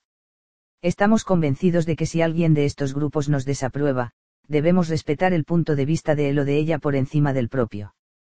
Esa inmersión en las falsas enseñanzas del ego corroe nuestra sensación de valía, provocándonos dudas sobre nuestra divinidad. La autoestima surge de mantener convicciones positivas sobre nosotros mismos, no de la aprobación de los demás. El manual de supervivencia mundana del ego establece que somos seres físicos sin una esencia espiritual. Persigue la falsa idea de que nuestra valía está determinada por lo que otros eligen pensar sobre nosotros. Si realmente sabemos quiénes somos, podemos ignorar todos esos mensajes del ego y simplemente contemplar las opiniones de nuestros congéneres humanos como lo que son, únicamente sus opiniones. Desgraciadamente, el ego intenta, y suele conseguirlo bastante a menudo, evitar que seamos conscientes de nuestra naturaleza espiritual. Ignorando su influencia, nosotros dedicamos mucho tiempo intentando conseguir la aprobación de todas las personas que conocemos. Cuando no recibimos dicha aprobación, empezamos a interiorizar esas evaluaciones externas y pasamos largos periodos de nuestra vida intentando ser lo que creemos que otros quieren que seamos. Creer que quienes somos se define por lo que otras personas piensen de nosotros paraliza la feliz espontaneidad de nuestro auténtico yo. Si otros nos desaprueban, y su opinión nos define, entonces nos modificamos a nosotros mismos o retrocedemos. Nuestra imagen de nosotros mismos reside en ellos, y cuando ellos nos rechazan, ya no, somos, en absoluto. La forma del ego de tratar este dilema es adaptarse a las opiniones de todos los demás. Si ellos creen que somos estúpidos, intentamos convencerles de lo contrario a base de tratar de ser la persona que quieren que seamos. Dejamos de existir, salvo como un reflejo de lo que piensan los demás. El hecho es que quien tú eres no tiene nada que ver con ninguna idea u opinión que resida en ninguna otra persona de este mundo. Punto. Esa persona cuya aprobación buscas con desesperación puede cambiar de criterio mañana, y en lugar de pensar que eres inteligente, que tienes talento, que eres guapo, puede decidir que eres un tonto insensato cuya compañía no interesa a nadie. Si escuchas a tu auténtico yo, serás completamente inmune a ese tipo de opiniones. Sin embargo, si tu falso yo domina tu pensamiento, te afectará de un modo terrible. Así es como el ego te atrae para que desdeñes a tu verdadero yo. Cuando la búsqueda de aprobación es el principio que dicta la vida, es virtualmente imposible conseguir una relación de amor con otro ser humano. No podemos entregar lo que no tenemos. No podemos dar amor y respeto a otros, cuando tenemos que encontrarlo para nosotros mismos en los criterios de otros. El ego contribuye a un estado constante de miedo, confusión e infelicidad. ¿Y qué tiene que ver toda esa búsqueda de aprobación y baja autoestima con la ambición? La respuesta resumida es que nos enseñan a perseguir la aprobación y la validación de prácticamente todo el mundo que ocupa una posición de autoridad a lo largo de nuestra vida, con la mayor ambición posible. La ambición casi siempre significa poner nuestra vida y opiniones propias en segundo plano. Aprendemos a complacer a padres, profesores, figuras de autoridad y jefes. ¿Y cómo se consigue esto? Colocando sus opiniones por encima de la propia. Este es un proceso que tiene lugar día tras día, mes tras mes, año tras año, a menudo a un nivel subconsciente. El resultado es un ego asentado en un falso yo cuando damos más crédito a las opiniones de los demás que a nuestras propias evaluaciones, negamos la sabiduría misma que nos creó. Cuanto más integramos esas creencias egoístas, más tendemos a creer en nuestra propia importancia. Nuestro impulso por acumular y lograr provoca finalmente que olvidemos que nuestro valor intrínseco es nuestra conexión con nuestro yo espiritual. En otras palabras, nuestra conexión con el origen de nuestro ser se ensombrece, en favor de complacer las ideas del ego, de que somos lo que los egos de otras personas creen de nosotros. Para mí ha supuesto una lección importante aprender esto a lo largo de los años. Cuando hablo o escribo, me encuentro con opiniones distintas a la mía. Sé que si hablo para mil personas, habrá mil opiniones distintas sobre mí en ese público. Mi reputación no reside en mí, está en la gente que lee y escucha lo que yo tengo que decir. A consecuencia de ello, he aprendido a no preocuparme por mi reputación ya que no reside en mí, dedico mi atención a mi propio carácter, en lugar de a cómo me ven los demás. Mi relación primordial en la vida es con el origen de mi ser, con Dios, si quieres. No creas que nadie puede tener auténtica fe en Dios si no tiene fe en sí mismo, es una fase de Parmananda, que resuena con fuerza en mí. Si yo opto por abandonar la fe en mí mismo escuchando los ruegos de mi ego, entonces no puedo tener fe en el origen de mi ser, ambas están siempre entrelazadas. Estos primeros tres componentes del ego, soy lo que tengo, lo que hago y lo que otros piensan de mí, están centrados en su deseo de construir tu creencia de que todo este universo tiene que ver con nosotros, al mismo tiempo que nos valora de acuerdo a la cantidad de cosas que acumulamos, a los logros que conseguimos y a cuántas medallas al mérito obtenemos. Es decir, nuestras adquisiciones, logros y reputación tienen una importancia primordial.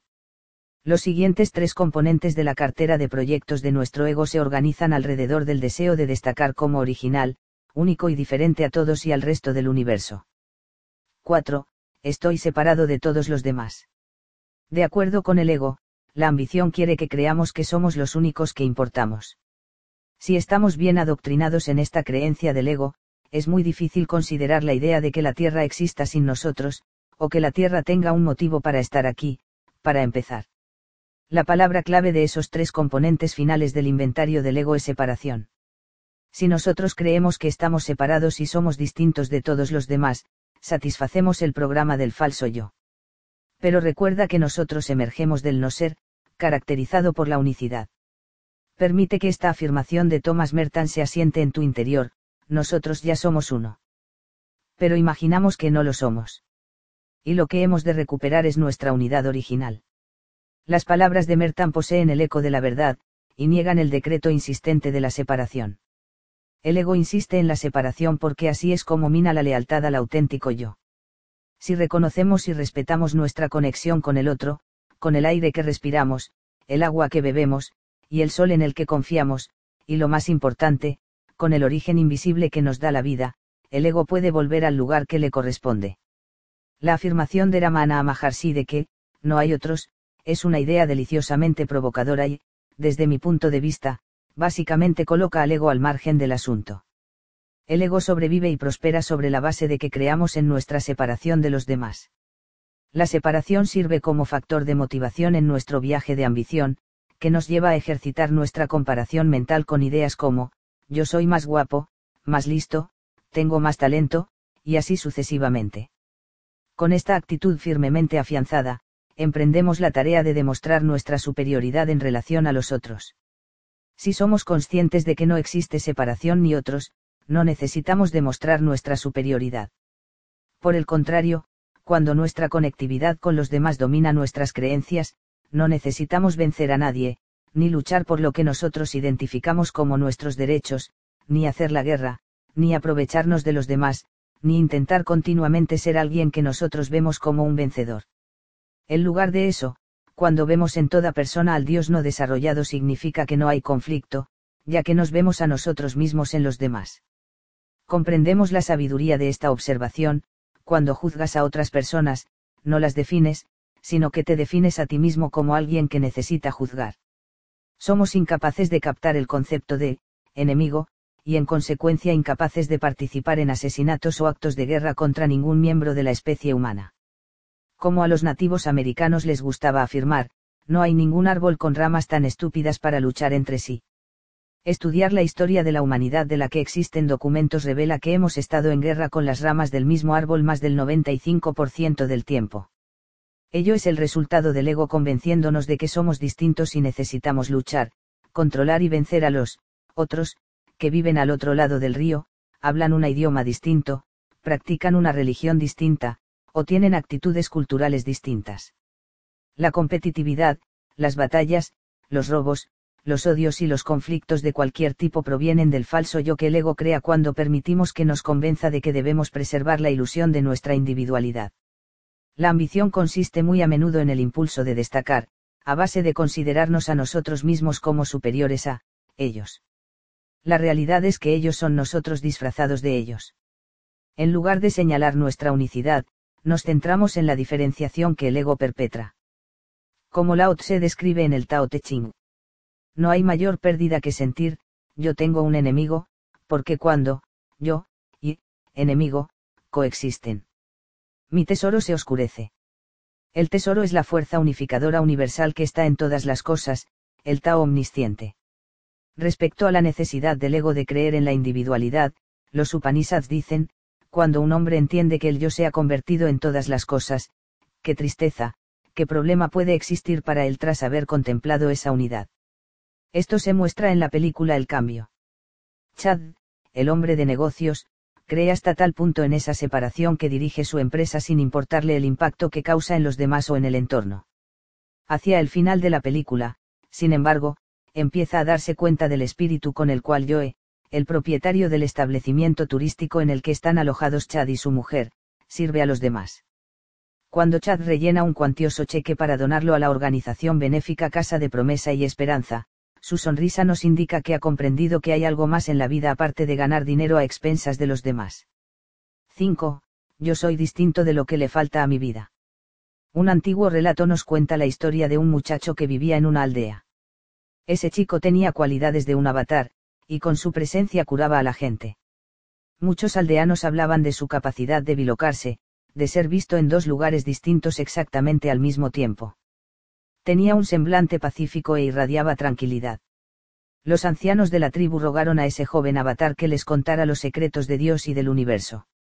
Uno de ellos suplicó, Te daré una naranja si me dices dónde está Dios. El joven santo respondió sin vacilar, yo te daré dos naranjas ahora mismo si eres capaz de decirme dónde no está Dios. El quinto componente del ego, nuestro falso yo, se niega a creer que no hay lugar donde Dios no esté. Dios es la palabra que utilizo aquí para referirme al origen creador responsable de toda creación. El ego ha tenido un interés especial en que creamos que en nuestra vida faltan cosas. Insiste en que no estamos conectados a un origen creativo invisible, porque obtiene su identidad a base de desbancar a Dios.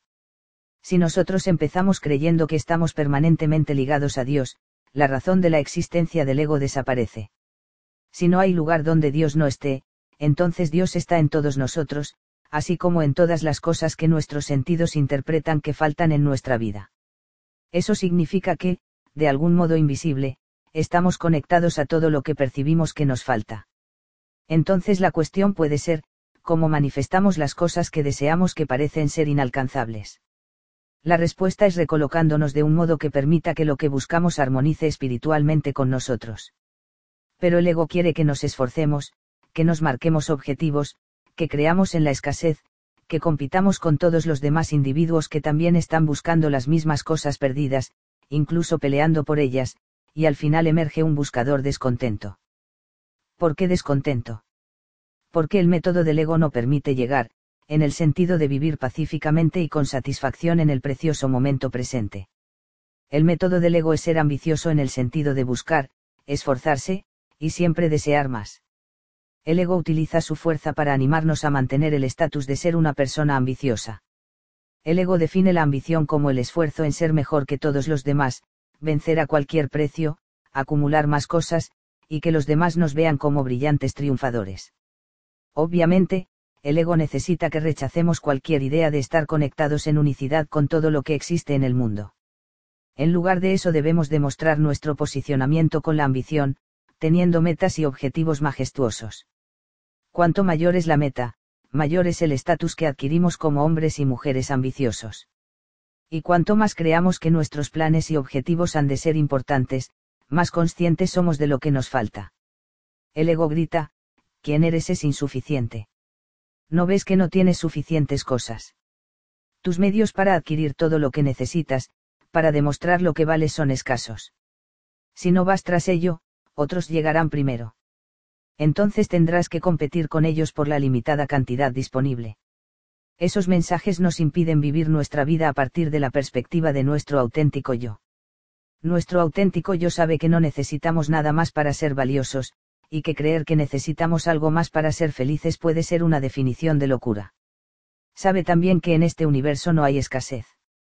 Pero al ego le aterroriza que creamos que la abundancia y la satisfacción están fácilmente disponibles. El ego necesita que estemos convencidos de que la ambición es un método saludable de apaciguar nuestro descontento con todas las cosas que nos faltan en la vida. Pero nunca borraremos completamente ese descontento. La ambición, desde esta perspectiva del ego, puede significar pasar la vida luchando para llegar a otro lugar, que casi inmediatamente tendrá que ser mejor y convertirse en otra cosa que nos falta. Esa carrera de locos continúa, estimulada por la idea de que nunca hay suficiente. Sin embargo, nosotros tenemos el poder de eliminar la insana ideología belicosa del ego, y sustituirla por vivir en estado de plenitud. Durante ese proceso, nuestra conectividad con todos y con todo quedará clarificada En lugar de luchar por conseguir aquello que percibimos como perdido y ser incapaces así de sentirnos satisfechos, podemos descansar en armonía con el origen de nuestro ser. De ese modo no hay necesidad de desbancar a Dios, ya que estamos a gusto en la unicidad. No necesitamos ese ego problemático. Yo opino que entonces la lógica dictaría lo siguiente. Dios, el espíritu o el Tao, está en todas partes. Por consiguiente, Dios está en mí. Dios está en todo lo que yo percibo que me falta. Conclusión, yo estoy conectado por el espíritu a todo lo que considero que me falta. Método sugerido, alinearse con el espíritu y ver cómo eso que aparentemente falta empieza a aparecer. El naturalista John Muir describió este fenómeno de este modo, cuando intentamos apropiarnos de algo en sí mismo, descubrimos que está unido a todo el resto del universo. Simplemente debemos prestar atención a esta verdad fundamental, e ignorar la insistencia del ego diciéndonos que hemos de luchar con tesón para conseguir lo que queremos. 6. Yo estoy separado de Dios. En este sexto componente, el acrónimo ego sigue describiendo de forma efectiva nuestras acciones para desbancar a Dios, a base de creer que no somos lo mismo que aquello de lo que procedemos. La esencia de Dios y nuestro yo mundano siguen apoltronados en compartimientos distintos y separados. Al ego le aterra que creamos que somos una porción de Dios. Su posición de liderazgo está condenada si nos damos cuenta realmente de nuestra divinidad. Como es natural, una de las funciones básicas del ego es mantenernos en la creencia de que somos dos entidades muy distintas y separadas. La conciencia colectiva de la humanidad influye en nosotros de una forma dolorosa e innecesaria, haciéndonos creer en un Dios definido por el ego, y comportarnos como tal. Algunos atributos de esa deidad diseñada por el ego son que hace favoritismos, ansía la opulencia, promueve asesinatos y guerras en su nombre, acepta indulgencias a cambio de favores especiales, castiga el mal comportamiento y necesita ser vengado. Estas y muchas otras actitudes muestran a un Dios creado en base a las ideas falsas del ego colectivo. A lo largo de la historia, ese creador diseñado por el ego, y elaborado por el hombre, se ha caracterizado como algo separado de nosotros. Quien no ha oído hablar de un Dios retratado como un hombre blanco infalible, con una barba larga y vaporosa, flotando por los cielos con poderes sobrenaturales, observándonos como un botones cósmico, que algún día responderá nuestras plegarias, dependiendo de sus caprichos y de si hemos obedecido sus normas. Esta entidad es vista no como una fuerza divina omnipotente, sino como un superpoder temperamental, que retiene su capacidad para resolver nuestros problemas o curar nuestras enfermedades dependiendo de si está de humor para concedernos una dispensa especial. Este es un creador del ego, inventado por el ego y dedicado a servir a las exigencias del ego. Este es un creador que debe, en virtud de su propio ego, estar separado de los sujetos que tiene que vigilar, controlar y castigar cuando sea necesario. ¿Qué hay que hacer para cambiar este sistema de creencias perjudicial? Ciertamente desintegrar el ego, como Ramana Maharshi sugiere en la cita que abre este capítulo, resulta simbólicamente atractivo.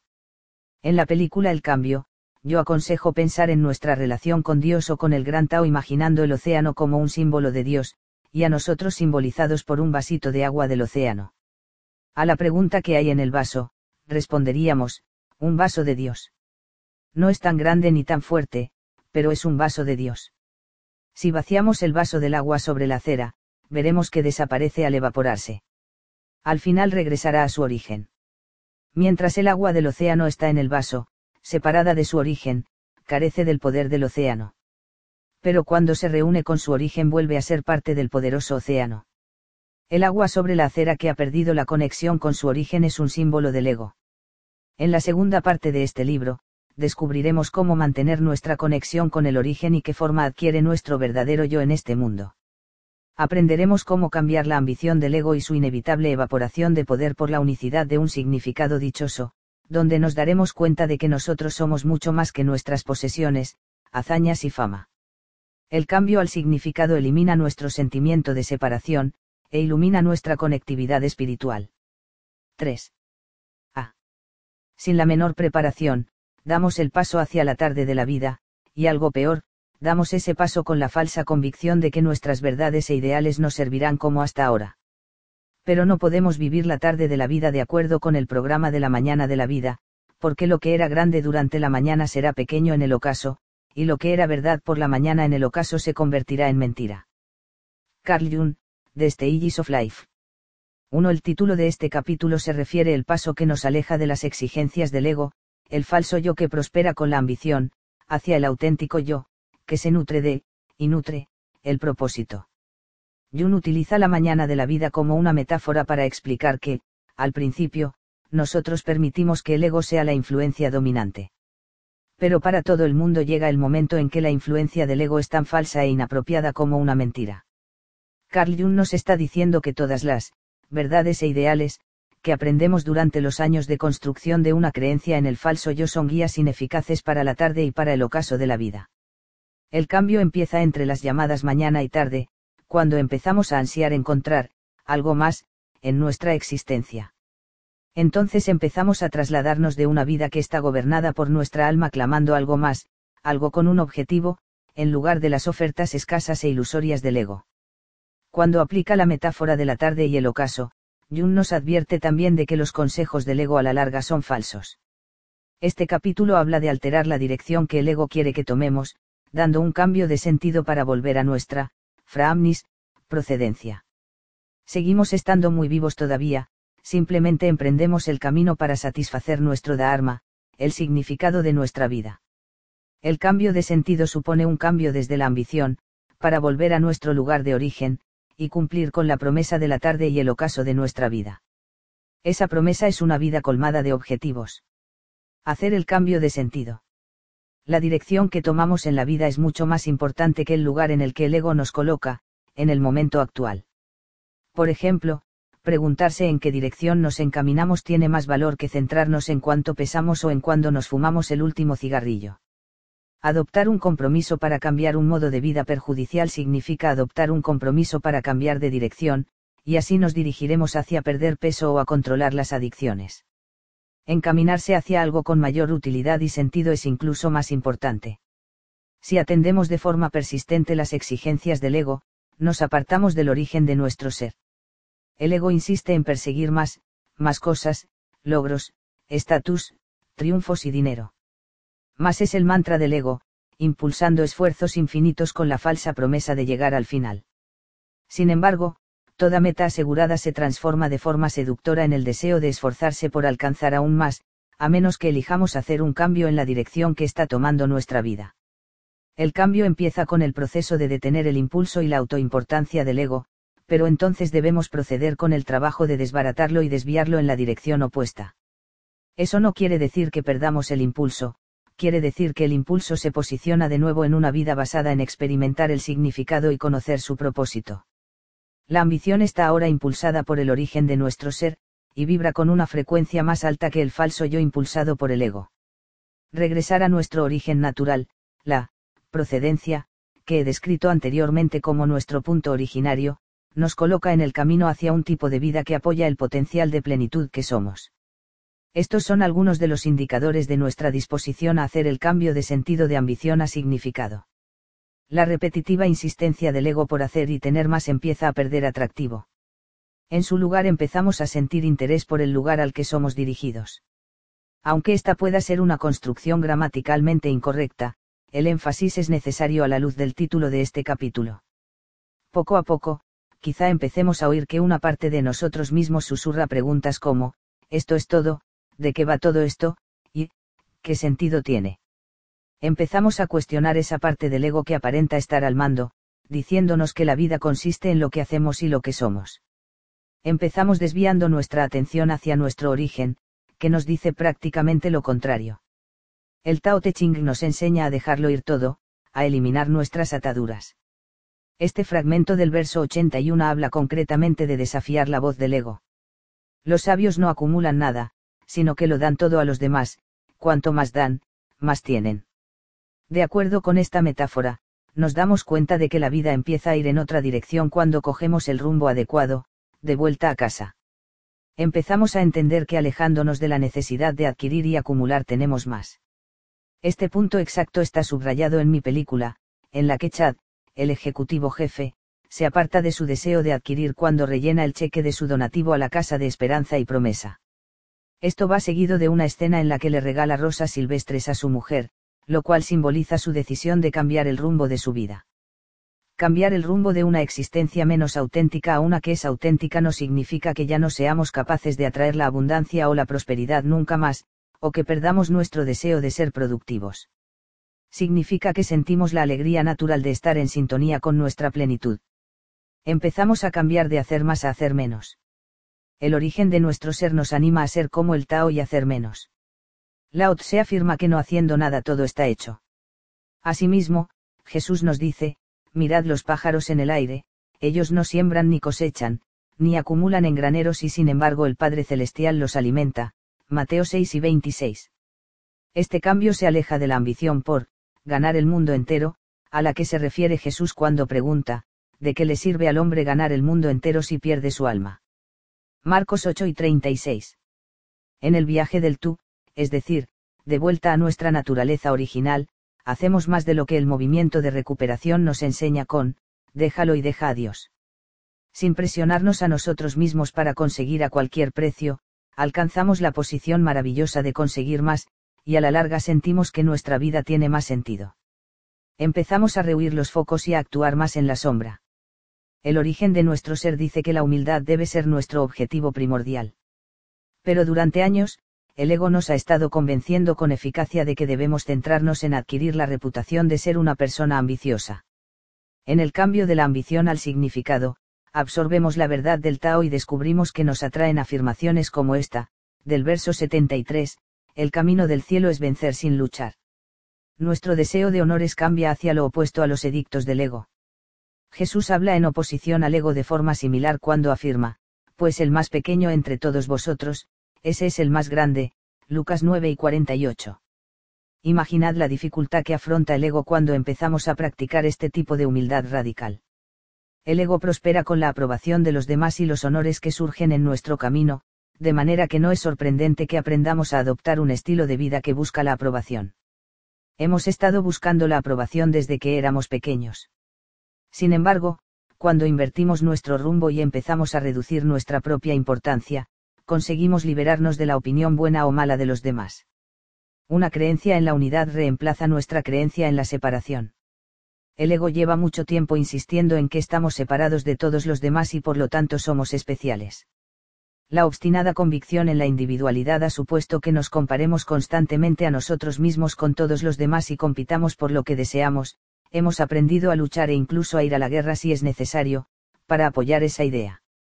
El conflicto es una parte necesaria de la creencia del ego en la separación, y la necesidad de dominar y destruir a los demás es parte integral de esta perspectiva mental. Cuando volvemos a nuestra procedencia, una sensación de unicidad empieza a sustituir a la separación. El origen de nuestro ser nos dice que estamos todos conectados, de modo que empezamos a sentirnos menos competitivos, la compasión sustituye a nuestro deseo de dominar, y controlar a los demás ya no resulta atractivo el lenguaje del espíritu nos enseña, en palabras de Tao Te Ching, a no pensar nunca en conquistar a los demás por la fuerza. Todo lo que se obtiene por medio de la fuerza se debilita pronto. No está en consonancia con el camino. Todos los conflictos, ya sean en nuestra vida personal o con el mundo, derivan de alejarnos del origen de nuestro ser. Gracias a su creencia en la separación, el ego nos lleva a servirnos de la fuerza en lugar de otorgar el poder. Las palabras de Jesús están una vez más en armonía con el antiguo Tao, benditos sean los pacíficos, porque serán llamados hijos de Dios, Mateo 5, 9. Uno de los personajes de El Cambio está en completa sintonía con su unicidad con los demás. Su nombre es Joe, y al principio no está claro si es un conserje, un jardinero o quizá un camarero. Pero es obvio que su ego no es pretencioso, él actúa de un modo tranquilo, sensible y sinceramente feliz, al servicio de todos los huéspedes del establecimiento turístico. Significado y objetivo han reemplazado cualquier necesidad de ambición y control por parte de Joe. A lo largo de la película, él ejemplifica el tipo de comportamiento que se da cuando somos conscientes de la unicidad que nos une. Empezamos a darnos cuenta de que estamos conectados en espíritu a todo lo que percibimos que nos falta en la vida. Durante la mañana de la vida, el ego ha insistido en que nosotros estamos separados de todas las cosas que nos faltan en la vida, y que debemos perseguir nuestros deseos. Nos empuja a esforzarnos, a luchar, a pelear, a trabajar duro, y a adoptar una actitud de decidida ambición en la vida, insiste en que así es como conseguiremos que nuestros iguales nos vean como triunfadores. Convencidos de que estamos separados, nosotros concluimos que lo que nos falta en la vida es debido a dicha separación. Pero nosotros venimos de una unicidad donde eso no existe. El origen de nuestro ser nos recuerda discretamente que estamos conectados con todo, de manera que hemos de estar conectados con aquello que creemos que nos falta.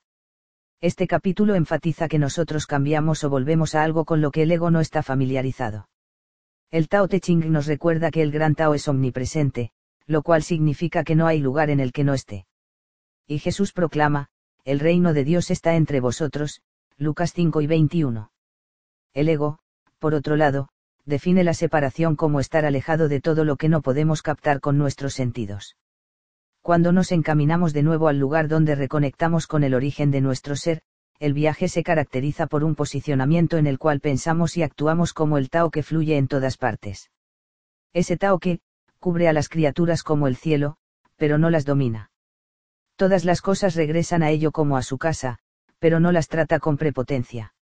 Cuando nos movemos en esa dirección, no hay posibilidad de escasez ni carencia. Recuperamos la satisfacción y la gratitud por todo lo que tenemos. Empezamos a confiar en la sabiduría que nos creó. El ego nos disuade constantemente de creer en nuestra divinidad, insistiendo en que estamos separados de Dios. El origen de nuestro ser, sin embargo, nos dice que somos una porción inseparable de Dios. Si creemos, como Jesús nos enseñó, que, yo y el Padre somos uno, Juan 10 y 30, entonces no habrá necesidad del ego. Cuando nos embarcamos en nuestro viaje de regreso, comprendemos que es una insensatez seguir creyendo que el origen de nuestro ser pudo haber estado en algún momento separado de nosotros. Sabemos que no somos criaturas distintas y temerosas que dependen para su sustento de un Dios temperamental y a veces malevolente. Empezamos a vernos a nosotros mismos como Lao Tse describe, llevando cuerpo y alma y abrazando la unidad. Abandonamos al ego centrado en lo material y ya no podemos considerarnos como algo separado de Dios. Cuando nos hacemos uno con nuestro origen, empezamos el proceso de readaptación, pensando y meditando más como Dios. Adquirimos la sabiduría necesaria para comprender esas palabras de Thomas Trobar, si reflexionáis con ideas armónicas con el espíritu original, tendréis el mismo poder que el espíritu original. Este concepto es un anatema para el ego. Pero la plenitud, la unicidad, que nosotros somos realmente, se revela cuando empezamos a confiar en la sabiduría que nos creó. ¿Qué esperar cuando cambiamos la dirección de nuestra vida?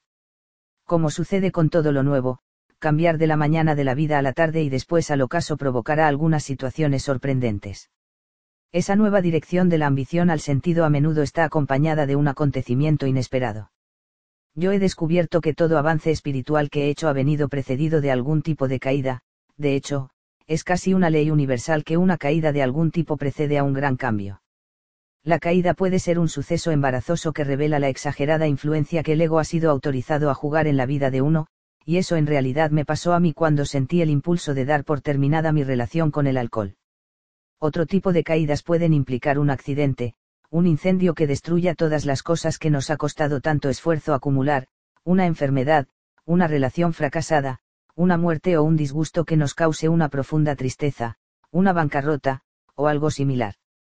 De hecho, esos momentos bajos nos proporcionan la energía necesaria para hacer un cambio en una dirección que se desvía de una vida impulsada por el ego hacia una llena de sentido.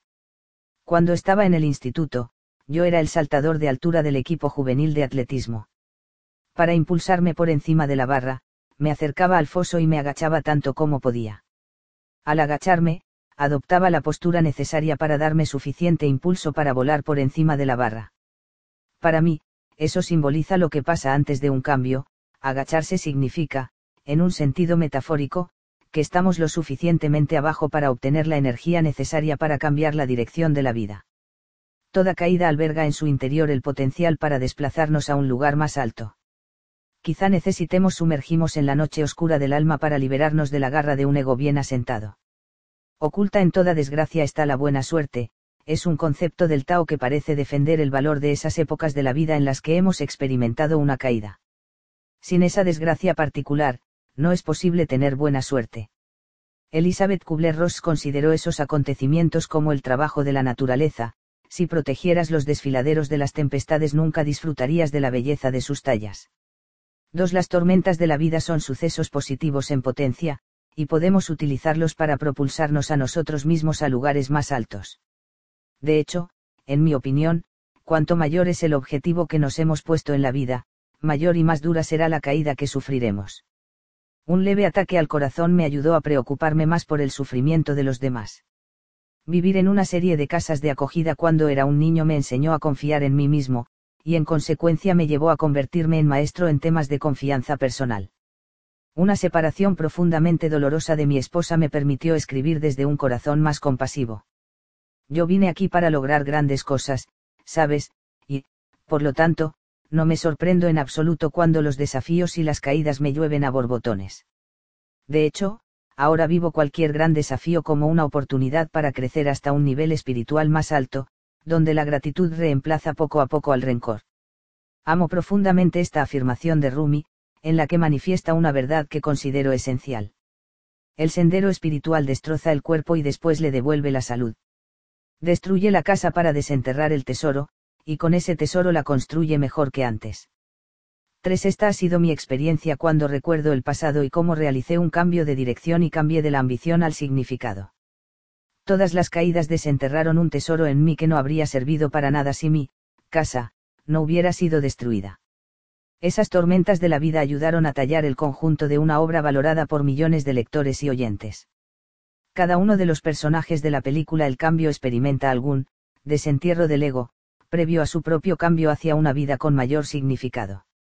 David, el cineasta, está a punto de derrumbarse cuando sufre un revés que destruye sus perspectivas de éxito. Chad, el ejecutivo jefe, arriesga su matrimonio por la postura inamovible de su ego y afronta el rechazo de su mujer embarazada. Y luego están Quinn y Jason, una pareja de chicos jóvenes. Jason lidia con la cuestión de convertirse temporalmente en, amo, de casa, para apoyar a Quinn a conseguir su Dharma como artista. El hecho es que todas esas caídas, menores o catastróficas, son experiencias que pueden significar puntos de inflexión que eleven esas conciencias individuales hasta un lugar donde el significado y el propósito sean los referentes de sus vidas. Cada uno de los componentes del ego plantea exigencias completamente distintas a las del origen de nuestro ser. El espíritu llama nos llama a casa, a un alineamiento perfecto con nuestro Creador, el ego nos impulsa a gran velocidad en la dirección contraria. Debemos estar más familiarizados con el espíritu si deseamos hacer un cambio de sentido mientras aún estamos vivos, y experimentar plenamente la tarde de la vida. Prepararse para hacer el cambio de sentido. Bhagavad Gita nos dice, nosotros hemos nacido en un mundo de naturaleza, nuestro segundo nacimiento es en el mundo del espíritu, 4. Controlar la influencia del ego es el inicio de ese segundo nacimiento. Llevando el control del ego, ganamos el apoyo y la ayuda de nuestro espíritu original, y llegamos a darnos cuenta de las sincronías que se dan en nuestra vida.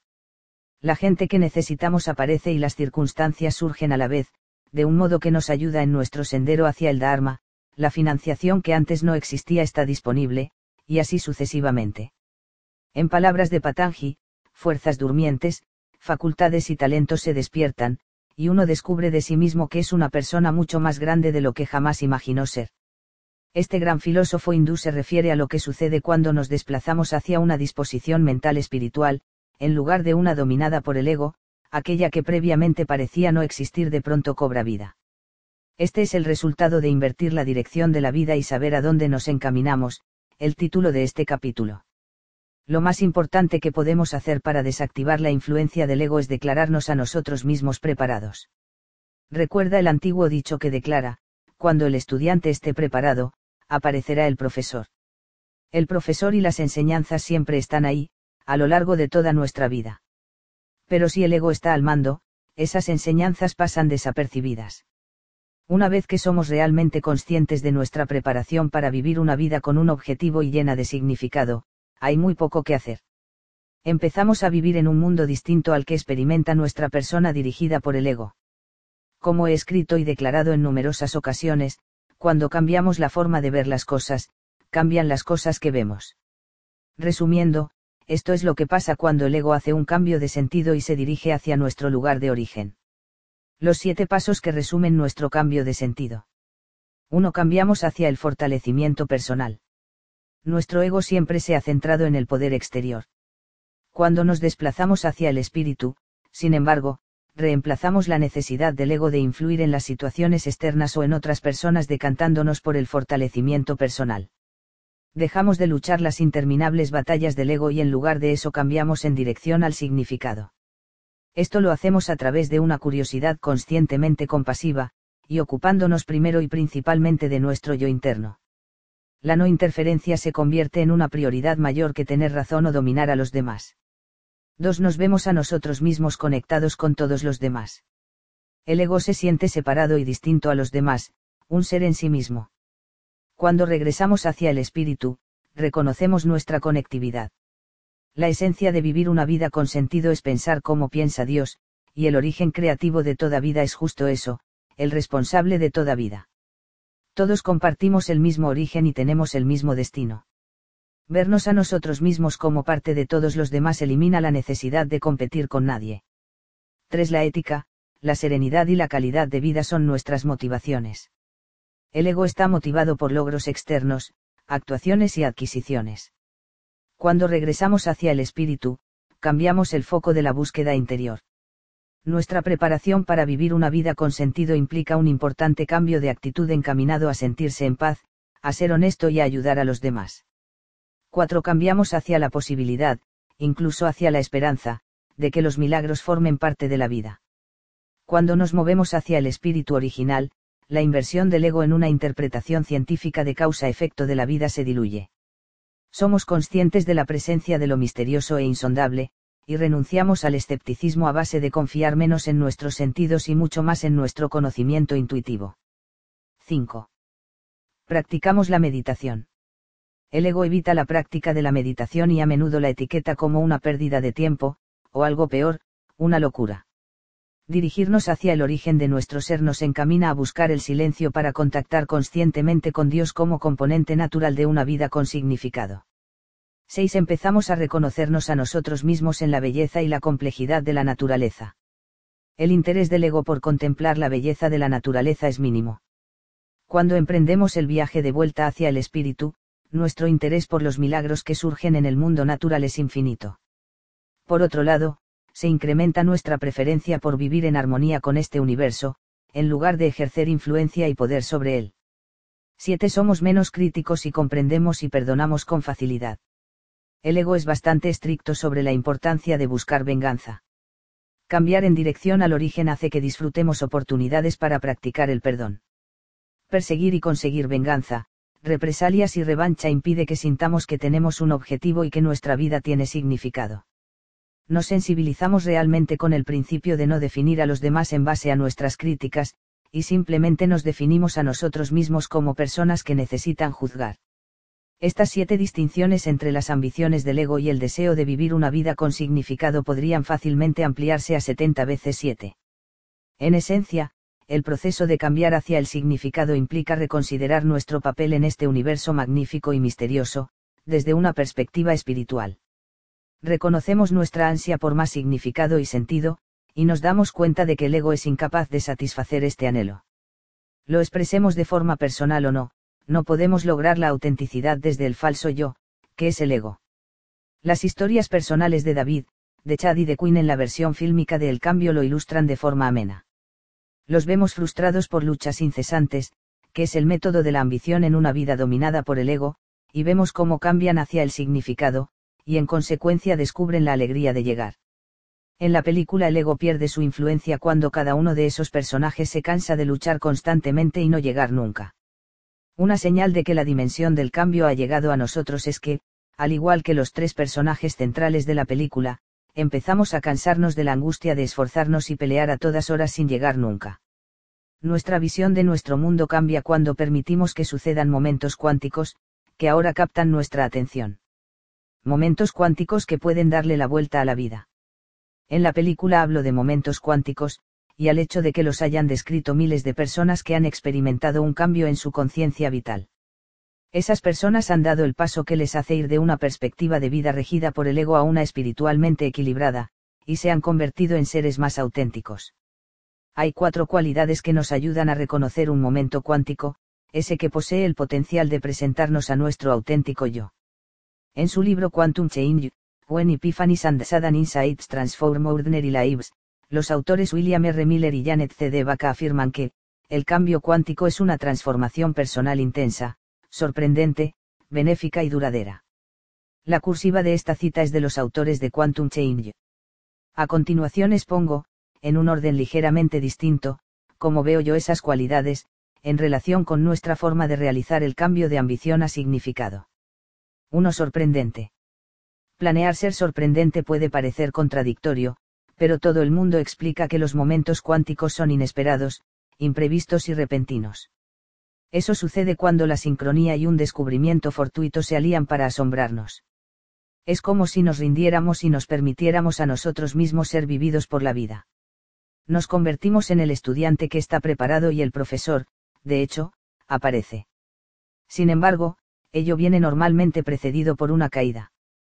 Anteriormente he escrito en este capítulo sobre las caídas que a menudo preceden a cualquier tipo de avance espiritual. Parece que el universo trabaja en este sentido, y yo mismo puedo describir muchos ejemplos en mi propia vida. Como he mencionado antes, mi decisión definitiva de vivir alejado del alcohol implicó un momento cuántico que me sorprendió por completo. Aquel día en concreto, me despertó a las 4 y 7 de la madrugada una voz, un ligero aroma de rosas en la habitación y una abrumadora sensación de estar en presencia de la energía divina. Tuve la impresión de que en mi dormitorio, cerrado, soplaba una ligera brisa, y aparte de estar paralizado y notar la piel de gallina por todo el cuerpo, lo que estaba sucediendo en aquel momento me dejó atónito. La voz me dijo que había terminado con el alcohol y que me sería fácil dejarlo. Hoy, dos décadas después, puedo decir con total honestidad que lo que me dijeron era verdad al cien por cien, nunca más he vuelto a sentir la tentación de incorporar el alcohol a mi vida. Aquello fue una sorpresa total para mí. Sin embargo, a lo largo de los años, mientras he cambiado hacia el espíritu, he experimentado muchas de esas sorpresas que me llamaron la atención y me condujeron hacia una mayor conciencia espiritual. 2. Intensa. Esos momentos cuánticos que transforman la vida también se caracterizan por ser extremadamente intensos. Aún hoy en día, soy capaz de recordar con todo detalle aquel espectacular momento cuántico que tuvo lugar cuando dejé el alcohol. Las sábanas de la cama, la ropa que colgaba de la puerta de mi armario, una pequeña viñeta pegada al espejo que había sobre el tocador, un recipiente con monedas en el suelo, el color de las paredes, una muesca en la cabecera, lo veo con la misma intensidad que hace más de 20 años. Yo creo que cuando el espíritu llama, enfatiza todo el episodio con un signo de exclamación. Hay una intensidad que permanece con nosotros para siempre. 3. Benévola. La tercera cualidad de estos momentos cuánticos es que son benevolentes. Por ejemplo, la aventura de primera hora de la mañana que acabo de relatar fue uno de los episodios más pacíficos y placenteros que he experimentado jamás. Sentí una dicha parecida a estar en brazos de un creador realmente cariñoso y generoso que me acunaba. Yo llevaba años reflexionando sobre mi dependencia a las cervezas que me bebía cada noche. Había intentado recordar un día en el que no me hubiera tomado la cerveza de la tarde y durante los últimos diez años no podía acordarme de ni uno solo, y antes posiblemente tampoco. Yo me decía que eso no era una dependencia porque nunca me emborrachaba, y cuando había bebido no conducía, por lo que no me ponía a mí mismo, ni a nadie, en peligro. Sin embargo, si buscaba la verdad en mi interior, sabía que dependía de la costumbre de beber cerveza, y que eso estaba interfiriendo en mi vida de un modo potencialmente perjudicial. Pero, seguí haciéndolo, hasta que caí y sucedió el momento cuántico. Hasta el día de hoy, considero aquel encuentro de madrugada, con fuera lo que fuese, como uno de los momentos más serenos y estáticos de mi vida. Experimentar la benevolencia de un momento cuántico me trasladó a un mundo totalmente nuevo donde el significado reemplazó a la ambición del ego. 4. Duradera. La cuarta cualidad de un momento cuántico es que nunca desaparece. El hecho de que yo lleve tres décadas siendo abstemio es un ejemplo de esa verdad perdurable. Si yo hubiera continuado en la misma trayectoria de bebedor de cerveza, es bastante probable que no hubiera vivido lo bastante para escribir lo que te estoy contando ahora. Cuando estamos inmersos en el proceso de darle la vuelta a la vida para reflejar significado en lugar de ambición del ego, tendremos un momento cuántico que es sorprendente, vívido, benevolente y perdurable ese momento quedará enterrado en nuestra conciencia, como una imagen intensa que no olvidaremos. Sé que se ha descrito como una ducha caliente que funciona en tu interior, cuya huella bondadosa perdura hasta el infinito. ¿Cómo cambia la vida después de un momento cuántico? Mis primeros libros se centraban casi exclusivamente en herramientas psicológicas para ayudar a los lectores a emplear el sentido común de forma eficaz, para abordar los problemas. Durante los primeros 15 años de mi trayectoria como autor, aproximadamente, no aparecen referencias a Dios o a un yo superior. Hoy, mis valores y mis textos reflejan ese cambio de la ambición al significado que tuvo lugar posteriormente en mi vida y en mi carrera de escritor. Si hubiera intentado vivir la tarde de mi vida según el programa de la mañana de mi vida, habría estado viviendo una mentira, como señala Carl Jung en la última frase de la cita que abre este capítulo. Antes de esos momentos cuánticos, mi ego estructuraba mi vida de forma mucho más amplia. Probablemente, yo habría respondido como los hombres y las mujeres que participaron en los estudios que se mencionan en Quantum Change, después de pedir a cada individuo que definiera el efecto que habían tenido en sus vidas sus experiencias de momentos cuánticos, los autores concluyeron que, a menudo, el sistema de valores de la persona cambiaba por completo. Los cinco valores principales para los varones antes de sus momentos cuánticos eran, la riqueza, la aventura, los logros, el placer y el ser respetado yo los interpreto como valores, de la mañana, previos al cambio de la ambición al significado. No hay ningún juicio implícito, esas cualidades son, simplemente, lo que el ego ha enseñado a creer que es importante y necesario para lograr el éxito. Desde el principio de la vida, los hombres aprenden que su trabajo es ganar dinero y que su valía depende de cuánto dinero hayan acumulado. Los varones que llegan a la edad adulta en una sociedad que enfatiza el ego insistentemente dicen compartir valores similares. Un hombre cree que debe acumular riquezas, tener aventuras y logros a cualquier precio, y buscar el placer a base de convertirse a sí mismo en la persona más importante en todos los aspectos, especialmente en lo referido a la intimidad. Primero yo. Mientras yo sienta placer, todo va bien. Y la necesidad de ser respetado cueste lo que cueste es un motivo clave de los conflictos que asolan nuestro mundo dominado por los hombres y devastado por la guerra. Lo que esos mismos hombres, y aquí me incluyo a mí mismo, describen cómo sus valores principales después de un momento cuántico es uno de los mensajes principales del cambio. La principal prioridad de esos hombres era un valor que no aparecía en ningún lugar de la lista cuando estaban en la mañana de sus vidas, la espiritualidad. Eso es cierto, después de encaminarse hacia la tarde de la vida, la espiritualidad encabeza la lista. De hecho, Quantum Change constata que las cinco características más valoradas ahora por ese mismo grupo de hombres eran, la espiritualidad, la paz personal, la familia, la voluntad de Dios y la honestidad. Es fácil entender por qué un momento cuántico se ve como un cambio radical de la vida. Se trata de un cambio total, que se aleja de las súplicas del ego y vuelve a casa, a una deseable vida de paz, consagrada a Dios, a la familia, al amor y a la honestidad personal. Para las mujeres, el cambio que las aleja de los mensajes dominados por el ego de la mañana es igualmente fascinante. Cuando se les pidió que priorizaran sus valores previos al momento cuántico, su valor primordial era la familia. Ello no es sorprendente, puesto que las mujeres han sido programadas para creer que ser una madre barra hija barra esposa supera a todo lo demás. No pretendo en absoluto denigrar los roles femeninos de madre, hija, hermana, abuela, etc., lo que pretendo es apoyar el hecho de que ser mujer es algo más que una sucesión de obligaciones en favor de los demás. Toda mujer tiene un dharma. Pero es bastante frecuente que relegue su dharma personal a una posición carente de importancia comparada con sus roles familiares. El resto de valores prioritarios, previos al momento cuántico, son, la independencia, la carrera profesional, hallar su lugar y ser atractiva. Esta actitud se refleja claramente en la película cuando Sara describe el conflicto que experimentan las mujeres. Ellas quieren ser buenas madres, sin embargo, la independencia y la carrera profesional encabezan su lista de valores.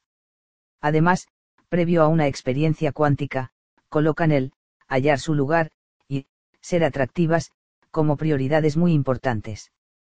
Pero después de haber hecho el cambio hacia la tarde de la vida, lo cual con frecuencia viene apoyado por la sorprendente experiencia de un momento cuántico, las mujeres declaran que sus valores han adquirido un sabor totalmente nuevo.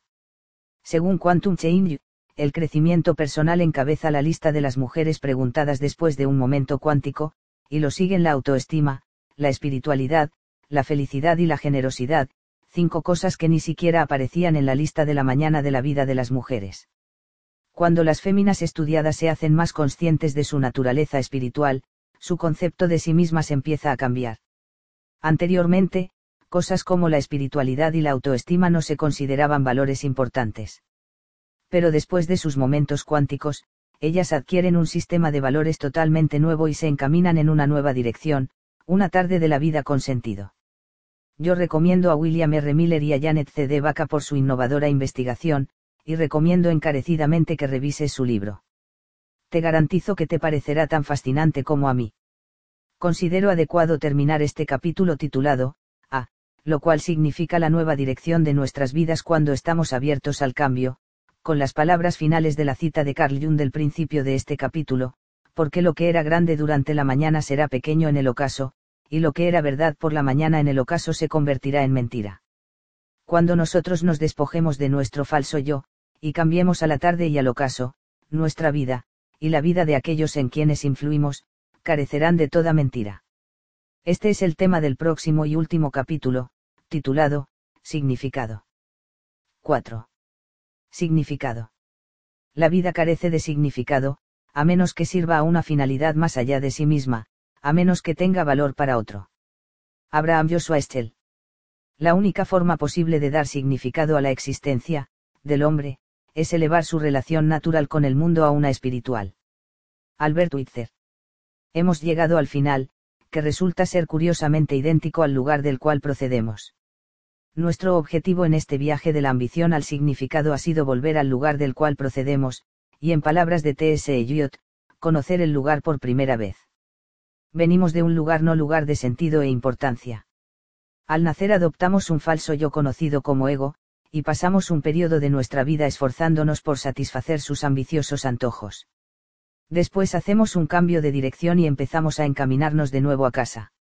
Ahora hemos llegado a la significativa tarde de la vida, ese lugar donde, parafraseando la anterior cita de Emmanuel en el libro. Nuestra mente no conoce el camino, nuestro corazón ya ha estado allí, y nuestra alma nunca lo abandonó. Bienvenido a casa.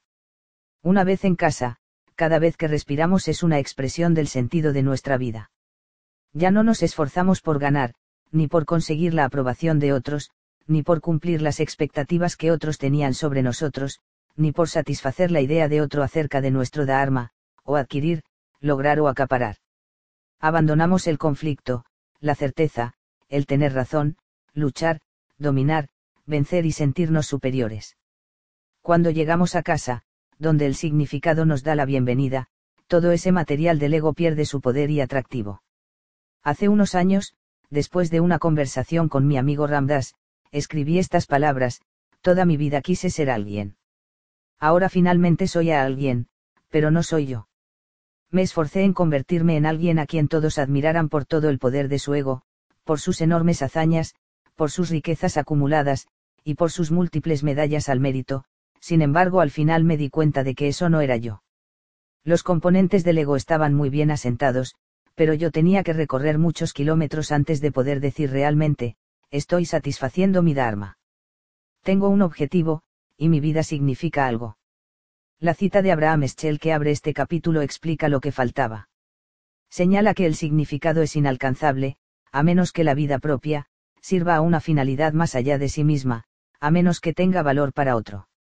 Ese alguien que yo quería ser, en quien de hecho me había convertido a decir de todos, no era el auténtico yo. Yo vine a este mundo, igual que tú y todos los demás, sin nada, es decir, sin cosas. Yo dejaré este mundo del mismo modo, sin nada. Mi conclusión. Ya que no vamos a conservar nada de lo que logramos o acumulamos, lo único que podemos hacer con nuestra vida es entregarla. Albert Schweitzer, un hombre a quien admiro mucho, explica en la segunda cita que abre el capítulo que la forma de dar significado a la vida es elevar nuestro conocimiento a una conciencia espiritual, en lugar de a una material. Eso significa aprender a pensar como piensa Dios, algo que yo enfatizo a lo largo de este libro y en mi película.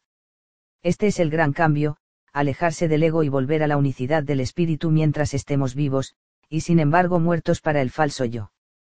Prepararse para una vida de significado cómo vivimos nuestras vidas en esa casa libre del ego.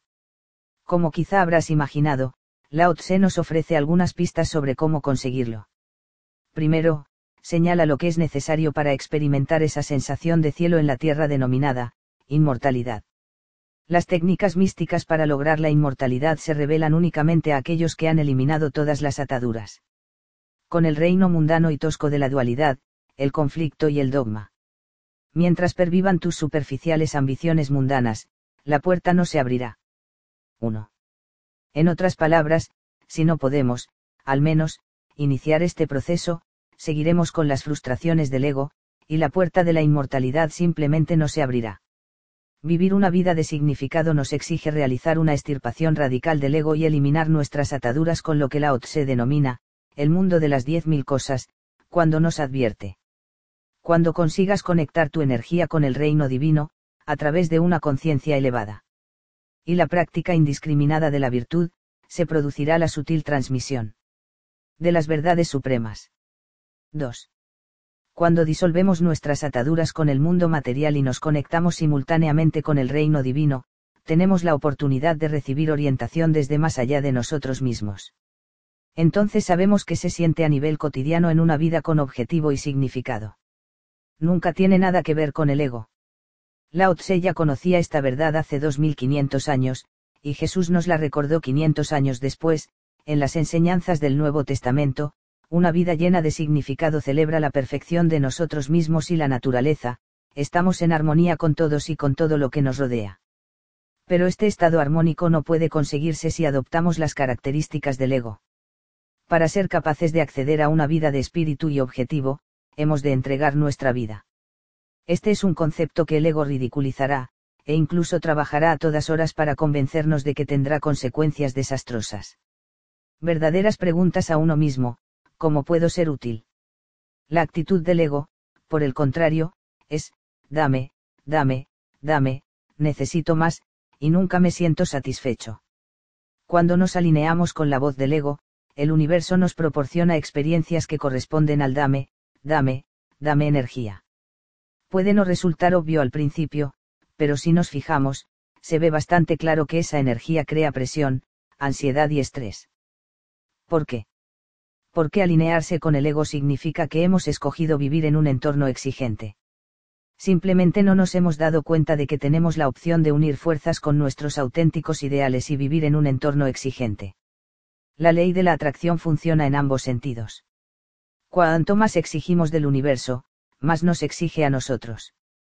Cuanto más damos, más nos es dado. Realmente es un simple tema de energía de cambio de actitud generada desde el interior de nosotros mismos. Pensar de forma sistemática que necesitamos más atrae esa energía necesitada nuevamente hacia nosotros. Sin embargo, cuando generamos sistemáticamente la idea de dar, atraemos la energía de devolver hacia nosotros. Volviendo a Lao Tse, este señala. Es perfectamente posible para ti lograr la inmortalidad, y experimentar la dicha absoluta y la libertad eterna. La práctica indiscriminada de la virtud es el camino hacia ese final. Practicando la bondad y el altruismo, alineas de forma natural tu vida con el camino integral. 3. El cambio es una interpretación contemporánea de esta antigua enseñanza. Espero transmitirte que el significado no se consigue a través del ego y sus métodos egoístas, sino a través de la parte de ti mismo que es altruista. En el verso anterior, Lao se habla de practicar, la virtud indiscriminada, este es el sendero hacia la libertad y la dicha que caracteriza una vida con sentido las cuatro virtudes cardinales que constituyen nuestra naturaleza original. Hay un libro que me encanta titulado Huao Ching, The Unknown Teachings of Lao Tse, de Brian Walker. En esas páginas, Lao Tse menciona las cuatro virtudes cardinales que forman parte de nuestra naturaleza original. Estas virtudes deben practicarse si estamos dispuestos a conocer la verdad de nuestro universo y alcanzar una vida de significado mientras tenemos forma corpórea. Brian Walker ha hecho un trabajo magistral con su libro, pero a mí me gustaría desarrollar, una por una, cada una de esas virtudes. Aquí están, con una explicación detallada. 1. Reverencia ante toda vida. Al principio de nuestra vida, actuamos de ese modo, pero luego permitimos que el ego nos sumerja en la complejidad. Sus exigencias arrebatan la alegría de nuestro día a día, intentar llegar a algún lado o conseguir algo más constantemente es una empresa agotadora. Finalmente, con ansias de significado, regresamos al lugar de nuestra naturaleza original. Ese tipo de retorno debe de haber impulsado a Voltaire a comentar lo siguiente. Uno siempre empieza con lo simple, luego viene lo complejo, y gracias a una iluminación superior uno vuelve a menudo al final a lo simple. Ese es el curso de la inteligencia humana 4. Cuando volvemos a nuestra procedencia, un sentimiento de asombro nos llena de energía. Damos la bienvenida a lo misterioso en lugar de evitarlo, y descubrimos un renovado placer en las actividades más simples. Ya no queremos que los demás sean algo que no son. En la fase de significado de la vida, prescindimos de las complejidades que el ego nos ha endosado, y la reverencia que sentimos a menudo es una sensación de sobrecogimiento profundamente estimulante, que descubrimos en la naturaleza. Experimentamos un nuevo deleite escuchando el aullido del viento, viendo cómo estallan las tormentas, y percibiendo cómo las abejas y las mariposas realizan su trabajo de polinizar las flores. La primera virtud cardinal se manifiesta a sí misma como un respeto y un amor incondicional por nosotros mismos y por los demás seres. Cuando reverenciamos todo tipo de vida, el deseo de interferir, dominar o controlar a alguien es inexistente. Nos adherimos a esas dulces palabras del poeta Robert Frost, nosotros amamos las cosas que amamos por lo que son. Cuando practicamos esta primera virtud cardinal, no pedimos que las personas, ni ninguna otra cosa, por cierto, vivan de acuerdo con nuestras expectativas, que es lo que el ego quiere hacer. Hay dos maneras de conseguir el edificio más alto de la ciudad, una es la forma del ego, que es derribar los demás edificios hasta que el nuestro sea el más alto. El problema de este método es que genera un conflicto constante. A la gente no le gusta que sus logros se destruyan o se minimicen. La primera respuesta es la ira, seguida de la fuerza, que topa con una fuerza contraria y enseguida se declara una guerra total. Esa es la forma del ego, no reverenciar ni amar los logros de los demás, solo una necesidad de competir y emerger victorioso para proclamar la superioridad. De hecho, el ego está siempre a la caza de alguien con la temeridad de intentar superarle. La segunda vía para obtener el edificio más alto de la ciudad es la vía del espíritu, que ofrece significado por encima de ambición. Esta vía nos urge a dedicar energía a nuestro propio edificio y respetar los esfuerzos de los demás para hacer lo mismo no hay necesidad de competir o triunfar. No hay fuerza, que provoca siempre una fuerza contraria.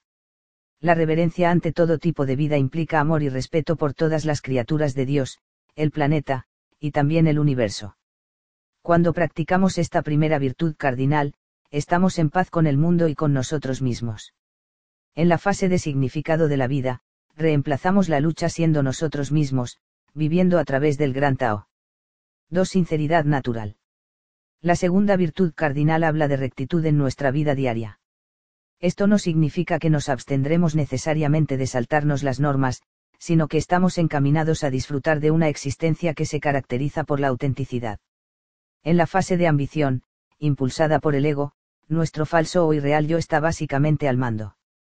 Esto sucede cuando nuestro concepto de quiénes somos está basado en acumular, lograr, conseguir la aprobación y fomentar nuestra separación, como emblema de nuestra superioridad. Es imposible ser sincero de forma natural si estamos intentando ser alguien que no somos realmente, que es lo que sucede cuando gobierna el ego. Como William Shakespeare dice en Hamlet, Dios te ha dado una cara, y tú te construyes otra. Cuando tú alteras tu cara, para acoplarla a la imagen que tiene el ego de quien eres, pierdes la capacidad de ser sincero de forma natural. Esta cualidad surge cuando permites que los demás te conozcan, sin tener miedo o preocuparte de cómo te perciben. Tu discurso y comportamiento envía básicamente este mensaje, esto es quien soy. Yo vine a este mundo con la misión interior de cumplir un destino que nunca será silenciado. Esta frase tan provocativa, que se atribuye al autor de textos infantiles Dr. Sus, subraya el significado de la segunda virtud cardinal, sé quién tú eres y di lo que sientes, porque a los que les importa no importan y a los que importan no les importa. Eso es cierto del todo, a los que importan no les importará tu sinceridad natural. No obstante, gozarán absolutamente de que satisfagas el objetivo que sientes en tu interior, y vivas una vida con significado. Ellos quieren que experimentes la felicidad de conseguir convertirte cada vez más en quien eres, en lugar de luchar por llegar a determinado lugar o llegar a ser alguien que no eres realmente. Yo hablo a menudo con personas que desgraciadamente no están en sintonía con su naturaleza original.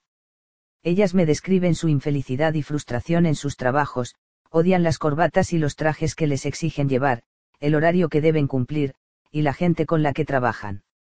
En general, esos individuos están viviendo a partir de un lugar muy deshonesto, dirigidos por factores que ellos creen que los definen. Naturalmente, cuando les preguntan si son honestos, insisten en que sí. Pero la verdad es que sus vidas carecen a menudo de significado, y ellos no tienen la sensación de satisfacer el dharma que vinieron para hacer cumplir. Yo siempre invito a los hombres y mujeres que están en esta situación a pensar en esta cita de Touro, que fomenta la sinceridad natural, si uno avanza con confianza en la dirección de sus sueños, y se esfuerza en vivir la vida que ha imaginado, se encontrará con un éxito inesperado en su vida de cada día. No te preguntes qué necesita el mundo, no te preguntes qué piensan los demás que deberías estar haciendo con tu vida. En lugar de eso, pregúntate qué te da la vida, porque más que ninguna otra cosa, lo que el mundo necesita realmente son mujeres y hombres que han cobrado vida. Lo que el mundo necesita es la sinceridad natural de personas que viven su pasión de una forma que hace mejor la vida de los demás. Eso es ser auténtico, y eso, en mi humilde opinión, es lo que Lao Tse quiso decir cuando llamó a esta segunda virtud cardinal de la sinceridad natural algo que se manifiesta como, honestidad y empeño en ser fiel al yo personal más verdadero y auténtico. 3. Bondad.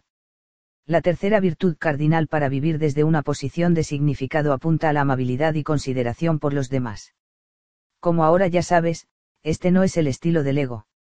El falso yo está constantemente al acecho para ejercer el poder sobre los demás, porque se siente separado. También está amenazado por la naturaleza competitiva de todas sus relaciones, y la necesidad de ejercer la fuerza viene de ahí, y entonces, naturalmente, cuando los egos chocan estalla la inevitable confrontación de fuerzas. Nuestro yo superior no se siente amenazado por los demás, porque no acepta el concepto de separación.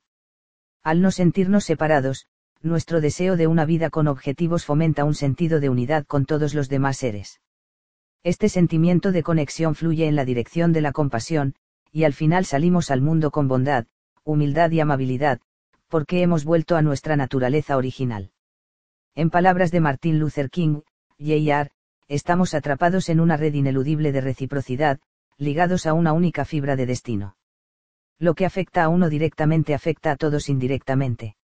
No experimentaremos el significado mientras estemos centrados en la violencia. Pensar en conquistar y vencer a los demás, al margen de lo convincentes que sean los motivos, nos impide ejercer la bondad de nuestra naturaleza original. Como nos dice el Tao Te Ching. Las armas están pensadas para la destrucción y los sabios deben evitarlas. Armas no son solo los instrumentos de la muerte, también son las palabras y las acciones que usamos. Si analizamos la importancia de la bondad para vivir una vida con significado, vemos cómo ello nos conduce a la unicidad. Tanto Lao Tse como Jesús observaron la guerra constante que existía entre personas y comunidades y nos exhortaron a actuar con nuestra naturaleza más elevada si deseamos significado y objetivo en nuestra vida cuánta gente ha perecido por la falta de humanidad del hombre para con el hombre, que es obra del falso yo. ¿Y para qué? Tantos seres inocentes de civilizaciones antiguas han sido masacrados por quien iba a dominar la tierra, a ocupar la cima de la colina, o a poseer el reino. Una mirada a la historia nos muestra siglos de violencia, y el siglo XX es el más violento de todos. ¿Y dónde estamos hoy? Hemos encontrado finalmente el modo de vivir juntos unidos, como nuestra naturaleza más elevada nos implora que hagamos. Construimos armas que almacenamos en silos y submarinos, con el potencial de aniquilar la vida en nuestro planeta durante los siglos venideros. Ese absurdo es el resultado de que muchos de nosotros actuemos exclusivamente bajo las directrices de nuestros egos. Hemos de dar un cambio y alejarnos de esas ambiciones perversas, hacia una existencia que tenga más sentido para todos los que habitamos en el planeta Tierra.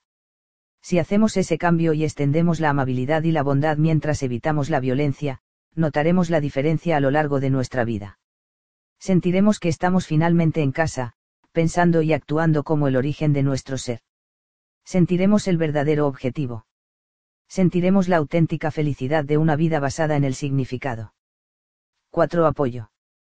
La cuarta virtud cardinal nos informa de que contamos con apoyo eterno durante el proceso de vivir con autenticidad dejamos ir la ambición que nos impone el ego y nos relajamos en el significado en el que se apoya nuestra propia vida. El apoyo se manifiesta en forma de servicio a los demás sin esperar una recompensa, ni siquiera las gracias, esta es el componente esencial de sentir que la vida tiene un sentido. Este es el método más seguro para aprender a pensar como Dios piensa, que fue la motivación primordial de Albert Einstein cuando intentó desentrañar el misterio de la creación.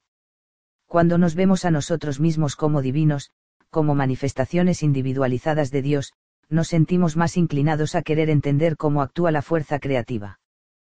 ¿Qué hace Dios con sus manos? Pide Él un tratamiento especial. Pide ayuda. Espera gratitud de nosotros. Acapara cosas para sí. Se preocupa por cómo se juzga su trabajo. Estas son preguntas adquiridas del falso yo, preguntas para cuyas respuestas nosotros creamos mitos e historias. Sin embargo, la verdadera respuesta a estas preguntas retóricas es, la única cosa que Dios hace con sus manos es dar, crear y ofrecer una y otra vez. Eso es. Esta cuarta virtud cardinal nos dice que nuestra naturaleza original, y el propósito de la vida, es como el sol. Si le preguntamos al sol por qué siempre da luz, su respuesta probablemente será, es mi naturaleza hacerlo. La única cosa que podemos hacer con la vida es entregarla. Cualquier otra cosa en forma de logros y adquisiciones no significa nada en el contexto de nuestro objetivo como seres espirituales que pasan por una experiencia humana. Nosotros no atraemos lo que queremos, atraemos lo que somos. La plegaria de San Francisco de Asís deja claro que, recibimos cuando damos. Dar nos pone en sintonía con la forma de actuar del origen de nuestro ser, por consiguiente, el universo nos ofrece experiencias que van acordes con nuestra naturaleza generosa y compasiva. Anteriormente he descrito la forma como el universo nos responde con la misma energía vibrante que nosotros emitimos. ¿Cómo puedo servir yo? Es la energía de apoyo que emitimos y recibimos a cambio. Vemos la belleza de esta posición ante la vida, no en las cosas que atraemos, sino en una maravillosa sensación de satisfacción que reemplaza nuestras ambiciones y exigencias centradas en nosotros mismos. Volviendo de nuevo a Shakespeare, me encanta esta afirmación que hace en el tercer acto de Enrique V. Mi corona está en mi corazón, no en mi cabeza, no cubierta de diamantes y piedras de la India, ni para ser vista. Mi corona se llama satisfacción. Esta es una corona que los reyes raramente disfrutan. Una de mis heroínas personales es la Madre Teresa, que dedicó sus últimos años a enseñar y a servir a los demás. Ella comentó una vez, el amor no puede sostenerse por sí mismo, eso no tiene sentido. El amor tiene que entrar en acción, y esa acción es servicio. Esas palabras me han inspirado y me han ayudado a hacer el cambio para alejarme de las ambiciones de mi ego hacia una vida dominada por el servicio a los demás. Hoy mi vida está casi al 100% dedicada al servicio de un modo u otro. Empiezo cada día con una oración de, gracias, que es la primera palabra que sale de mi boca cuando me despierto. Esto es para mantenerme en un estado de gratitud por todo lo que recibo, y por la oportunidad de vivir mis días al servicio de los demás como el famoso poeta Sufi Rumi declaró una vez, si solo dices una plegaria al día, que sea gracias. Antes de empezar el día, me esfuerzo al máximo en hacer algo por alguien. Dado que recibo toneladas de correos, a menudo envío un libro o un DVD de El Cambio, o una colección de CD, o un DVD de un programa especial para recaudar fondos, algo que siento que le alegrará el día a un completo desconocido en algún lugar del mundo. Mientras coloco el franqueo, me hace muy feliz saber que un paquete sorpresa de amor en acción le enviará un mensaje a alguien de que hay personas por ahí a quien les importa, y yo soy una de ellas. Muchas veces llamo a alguien que me han dicho que está sufriendo por la pérdida de un ser querido, o está enfermo en el hospital. Otras veces pongo algo de dinero en un sobre y lo mando a una de las muchas personas que colaboran en mi comunidad. Si viajo y estoy en un hotel, busco a las camareras que me sirven de forma tan anónima y las sorprendo regalándoles un poco de dinero en efectivo no explico esas cosas que hago para obtener reconocimiento, sino para dar ejemplos de la vida real sobre cómo cambiar hacia el significado afecta la cotidianidad. Hay multitud de maneras en las que podemos dar. No importa realmente lo que hagamos, lo que cuenta es adoptar la costumbre de sustituir la atención hacia nosotros mismos por atención hacia los demás. Hemos de practicar cierta humildad radical, buscar personas a quienes servir, mantener al ego a raya, y hacerlo sin esperar ningún tipo de recompensa yo soy mucho más minimalista de lo que era cuando mi vida estaba dominada por los deseos y las exigencias de mi ego. Ahora obtengo gran placer reduciendo las cosas que he acumulado. A menudo reviso mis armarios, mi biblioteca y mis adquisiciones personales de todo tipo, y regalo cosas sin esperar agradecimiento. Necesito muy pocos lujos, de hecho, cuanto menos abarrotado está el entorno en el que vivo, mejor me siento. Como he dicho antes, no dejo pasar ni un solo día sin dedicarme a apoyar y servir a los demás. Lo curioso es que cuanto más doy, y cuanto más tiempo, energía y dinero dedico a servir a los demás, más obtengo a cambio. Y todo ello se recicla constantemente, ya que sin la adhesión del ego a mis cosas y mis ingresos, más recibo, y más capaz soy de dar. Aún así, me recuerdo constantemente a mí mismo esa cuarta virtud cardinal, porque el ego es tenaz y poco dispuesto a retirarse discretamente. Aparece de vez en cuando, instándome a pensar primero en mí mismo, a acaparar lo que surge en mi camino, y a esperar un agradecimiento enorme y elaboradas muestras de gratitud, por ser un hombre tan maravilloso. Me dice que no puedo permitirme apoyar a la gente a quien apoyo, o hacer cosas por los demás que mi yo superior desea hacer. El ego me dice, no puedes permitirte ser tan generoso, Wayne. Has trabajado mucho para conseguir lo que tienes. No tienes que darle tanto a la mujer que limpia los lavabos del hotel, con un par de dólares es suficiente. Desiste y piensa primero en ti. Una y otra vez me llegan esos mensajes del ego. A veces me veo a mí mismo imaginando que meto al ego en una caja, la sello, e incluso me siento encima, para evitar que resurja y me aparte de mi compromiso con una vida de significado basada en practicar lo que aprendí de la Madre Teresa, que reiteraré, el amor debe entrar en acción, y esa acción es servicio. Me recuerdo a mí mismo que ese amor no tiene sentido si dejo que permanezca solo y centrado en mí. Pienso en Ramdas, que me dijo que sus años de dejar al ego al margen y estar al servicio de su madre, de su padre y de su madrastra, así como de personas con sida y cáncer, fueron los más satisfactorios y llenos de sentido de su vida. Llevaba en brazos a su padre desde la cama hasta el baño, lo limpiaba y lo consolaba, sin sentir jamás que aquello fuera una carga. De hecho, mi amigo lo llamaba la mayor oportunidad de su vida.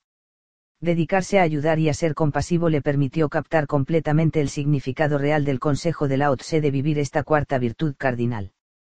Todos podemos adquirir el hábito de vivir una vida basada en el servicio, sin esperar recompensa, y poniendo simplemente en práctica una humildad radical. Este es uno de los componentes clave de las personas altamente evolucionadas. Solo hay que observar cómo opera la naturaleza, el océano se mantiene bajo y sin embargo adquiere una fuerza tremenda. Eso es porque todos los ríos y corrientes fluyen y acaban llegando hasta él. Como el Tao Te Ching nos recuerda. Porque el mar es el rey de un cientos de tormentas. Porque yace debajo de ellas. Por lo tanto, aquellos que desean una posición. Por encima de los demás deben hablar con humildad. Los árboles se doblegan con la fruta madura, las nubes cargadas de llovizna flotan a bajas altura, y los líderes nobles se inclinan con elegancia. Ese es el método del significado y del sentido. Practicando la humildad radical, enviamos un mensaje firme al ego sobre nuestra intención de tener una vida de significado y sentido, y de que vamos a vivir a partir de esas cuatro virtudes cardinales. Las cuatro virtudes no son un dogma externo, sino parte de nuestra naturaleza original. Cuando se practican, dan a luz sabiduría. Y evocan las cinco bendiciones, salud, riqueza, felicidad, longevidad y paz 5. Estos rasgos describen a las personas que han trascendido su falso yo y están viviendo vidas llenas de significado. Ellos no están atormentados con preguntas como, ¿y si toda mi vida ha sido un error? Ellos han hecho el cambio a un nivel superior. Cambiar de la ambición al significado. Hay un maravilloso proverbio turco que describe de forma sucinta un mensaje subyacente en el cambio. Dice, no importa lo lejos que hayas llegado por el camino equivocado, da la vuelta. No importa hasta dónde nos hemos permitido a nosotros mismos avanzar por la ruta de nuestro falso yo. Sabemos cuándo no nos está conduciendo hacia una sensación de objetivo y significado, y podemos admitir que estábamos en el camino equivocado. La conciencia de que nuestra vida carece de significado es una evidencia más que suficiente de que ha llegado el momento de hacer un cambio de sentido. Estas son tres de las cosas más importantes a las que hay que estar atento cuando cambiamos hacia el camino de una vida con significado y objetivo. 1. El cambio de derecho a humildad. Este es un cambio monumental que nos aleja del patrón de pensamiento habitual del ego, que nos dice que tenemos derecho al margen del impacto que tenga en los demás o en el planeta. El hecho es que no tenemos derecho a nada. Sin embargo, ese darme primero importancia a mí del ego nos mantiene en un persistente estado de frustración. Este tipo de mentalidad provoca una ira generalizada contra el mundo y contra mucha de la gente que lo habita. Una sensación de derecho es una irritante perspectiva mental que crea fricción. Se muestra indiferente, engreída, y preocupada solo por sí misma. Las directrices que damos a los niños pequeños, mimados y dominados por el ego, nos sirven cuando nosotros mismos estamos atrapados por ese mismo dominio. No pienses solo en ti mismo, comparte tus juguetes, trata a los demás como te gustaría que te trataran a ti, y consejos similares son buenos para que los sigamos también nosotros, cuando empezamos el cambio de la ambición al significado. Debemos olvidar ese criterio infantil de que el mundo nos debe algo. La famosa exhortación del presidente John F. Kennedy a, no preguntarse qué puede hacer tu país por ti, sino qué puedes hacer tú por tu país, es un conmovedor recordatorio a cambiar de forma colectiva, lejos de una sensación de derecho y en dirección a la humildad. Así, vivimos desde un lugar de realización divina y no centrada en uno mismo. Hacer el cambio hacia la humildad no significa que nos rebajemos ni que seamos débiles, significa que pensamos en servir a los demás antes que a nosotros mismos. La humildad es el método del servicio, alimentar la sensación de objetivo, que da una dimensión de significado a nuestras vidas. Cuando nos damos cuenta de que estamos pensando sobre lo que tenemos derecho, podemos recordarnos a nosotros mismos que estamos en el camino equivocado. Entonces podemos encontrar una vía para regresar a la humildad y recuperar el sendero para experimentar el significado. Cuando nos preguntamos a nosotros mismos, ¿cómo puedo desear para otro incluso más de lo que siento que me corresponde por derecho? Esto puede ayudar a detener esa sensación de tener derecho, siquiera por un momento. El sentido surge a través de la práctica de la humildad radical, no se nutre de pensar en aquello a lo que sentimos que tenemos derecho. 2. El cambio del control a la confianza. Si somos honestos con nosotros mismos, puede que todos estemos de acuerdo en que estamos familiarizados con esa parte del ego que controla y gestiona nuestras vidas, e intenta con avidez hacer lo mismo con los demás. Ya sea familia, amigos, compañeros de trabajo, o incluso desconocidos, el ego se otorga de forma rutinaria la tarea de desbancar a Dios y adoptar el papel del maestro manipulador. Cuando nosotros nos movemos en una dirección distinta, nos damos cuenta de lo absurdo de intentar controlar a cualquier individuo o cualquier situación reconocemos esa necesidad de practicar la interferencia, como la prepotencia de nuestro falso yo. Hubo una época en mi vida, por ejemplo, en la que necesitaba controlar la mayoría de las conversaciones de una reunión. Haber hecho el cambio del control a la confianza significa que ahora fluyo en la dirección de la conversación y las opiniones que se expresan. Me satisface sentarme y observar, incluso cuando los demás adoptan el rol del falso yo, mientras yo los miro soy capaz de sonreír interiormente ante algunas de las elecciones vitales de mis hijos aunque discrepe de ellas. El cambio del control a la confianza ha incrementado mi no interferencia. Más allá de mis interacciones personales con los amigos y la familia, confío más y controlo menos, en un sentido mucho más amplio. En mi corazón sé que Dios escribe los libros, pronuncia los discursos y construye los puentes. Cuando la confianza sustituye al control, desbancar a Dios no es interesante. Todo lo que he visto me ha enseñado a confiar en el Creador, para todo lo que no he visto, pueden ser palabras de Ralph Waldo Emerson, pero estoy tan absolutamente de acuerdo que podrían haber sido mías. Yo confío absolutamente en la sabiduría del universo y en su fuerza creativa. Con confianza, somos conscientes de nuestra propia sabiduría. Recordamos que venimos del mismo origen y, por consiguiente, debemos ser como aquello de lo que procedemos. Podemos confiar en el origen para guiarnos, en lugar de estropear las cosas con las exigencias del ego de reconocimiento propio y la creencia en nuestra superioridad. La confianza nos permite escuchar, en lugar de ponernos al mando. Escuchar nos permite volver a sentarnos cómodamente, sabiendo que el origen creativo de todas las cosas está al frente, en lugar de nuestro pequeño y endeble ego. Cambiar del control a la confianza es muy importante para el trabajo de nuestra vida. En la película El cambio, relato cómo encontré el camino que estaba en sintonía con la llamada de mi alma. Lo hice a base de escuchar lo que estaba sintiendo en mi interior, en lugar de lo que mi ego estaba diciéndome sobre cómo capitalizar mi fama de escritor para hacer más dinero. Confiando en mis emociones interiores, fui capaz de hacer un gran cambio en mi vida, dejando de escribir sobre psicología para escribir sobre vivir la vida desde una orientación espiritual.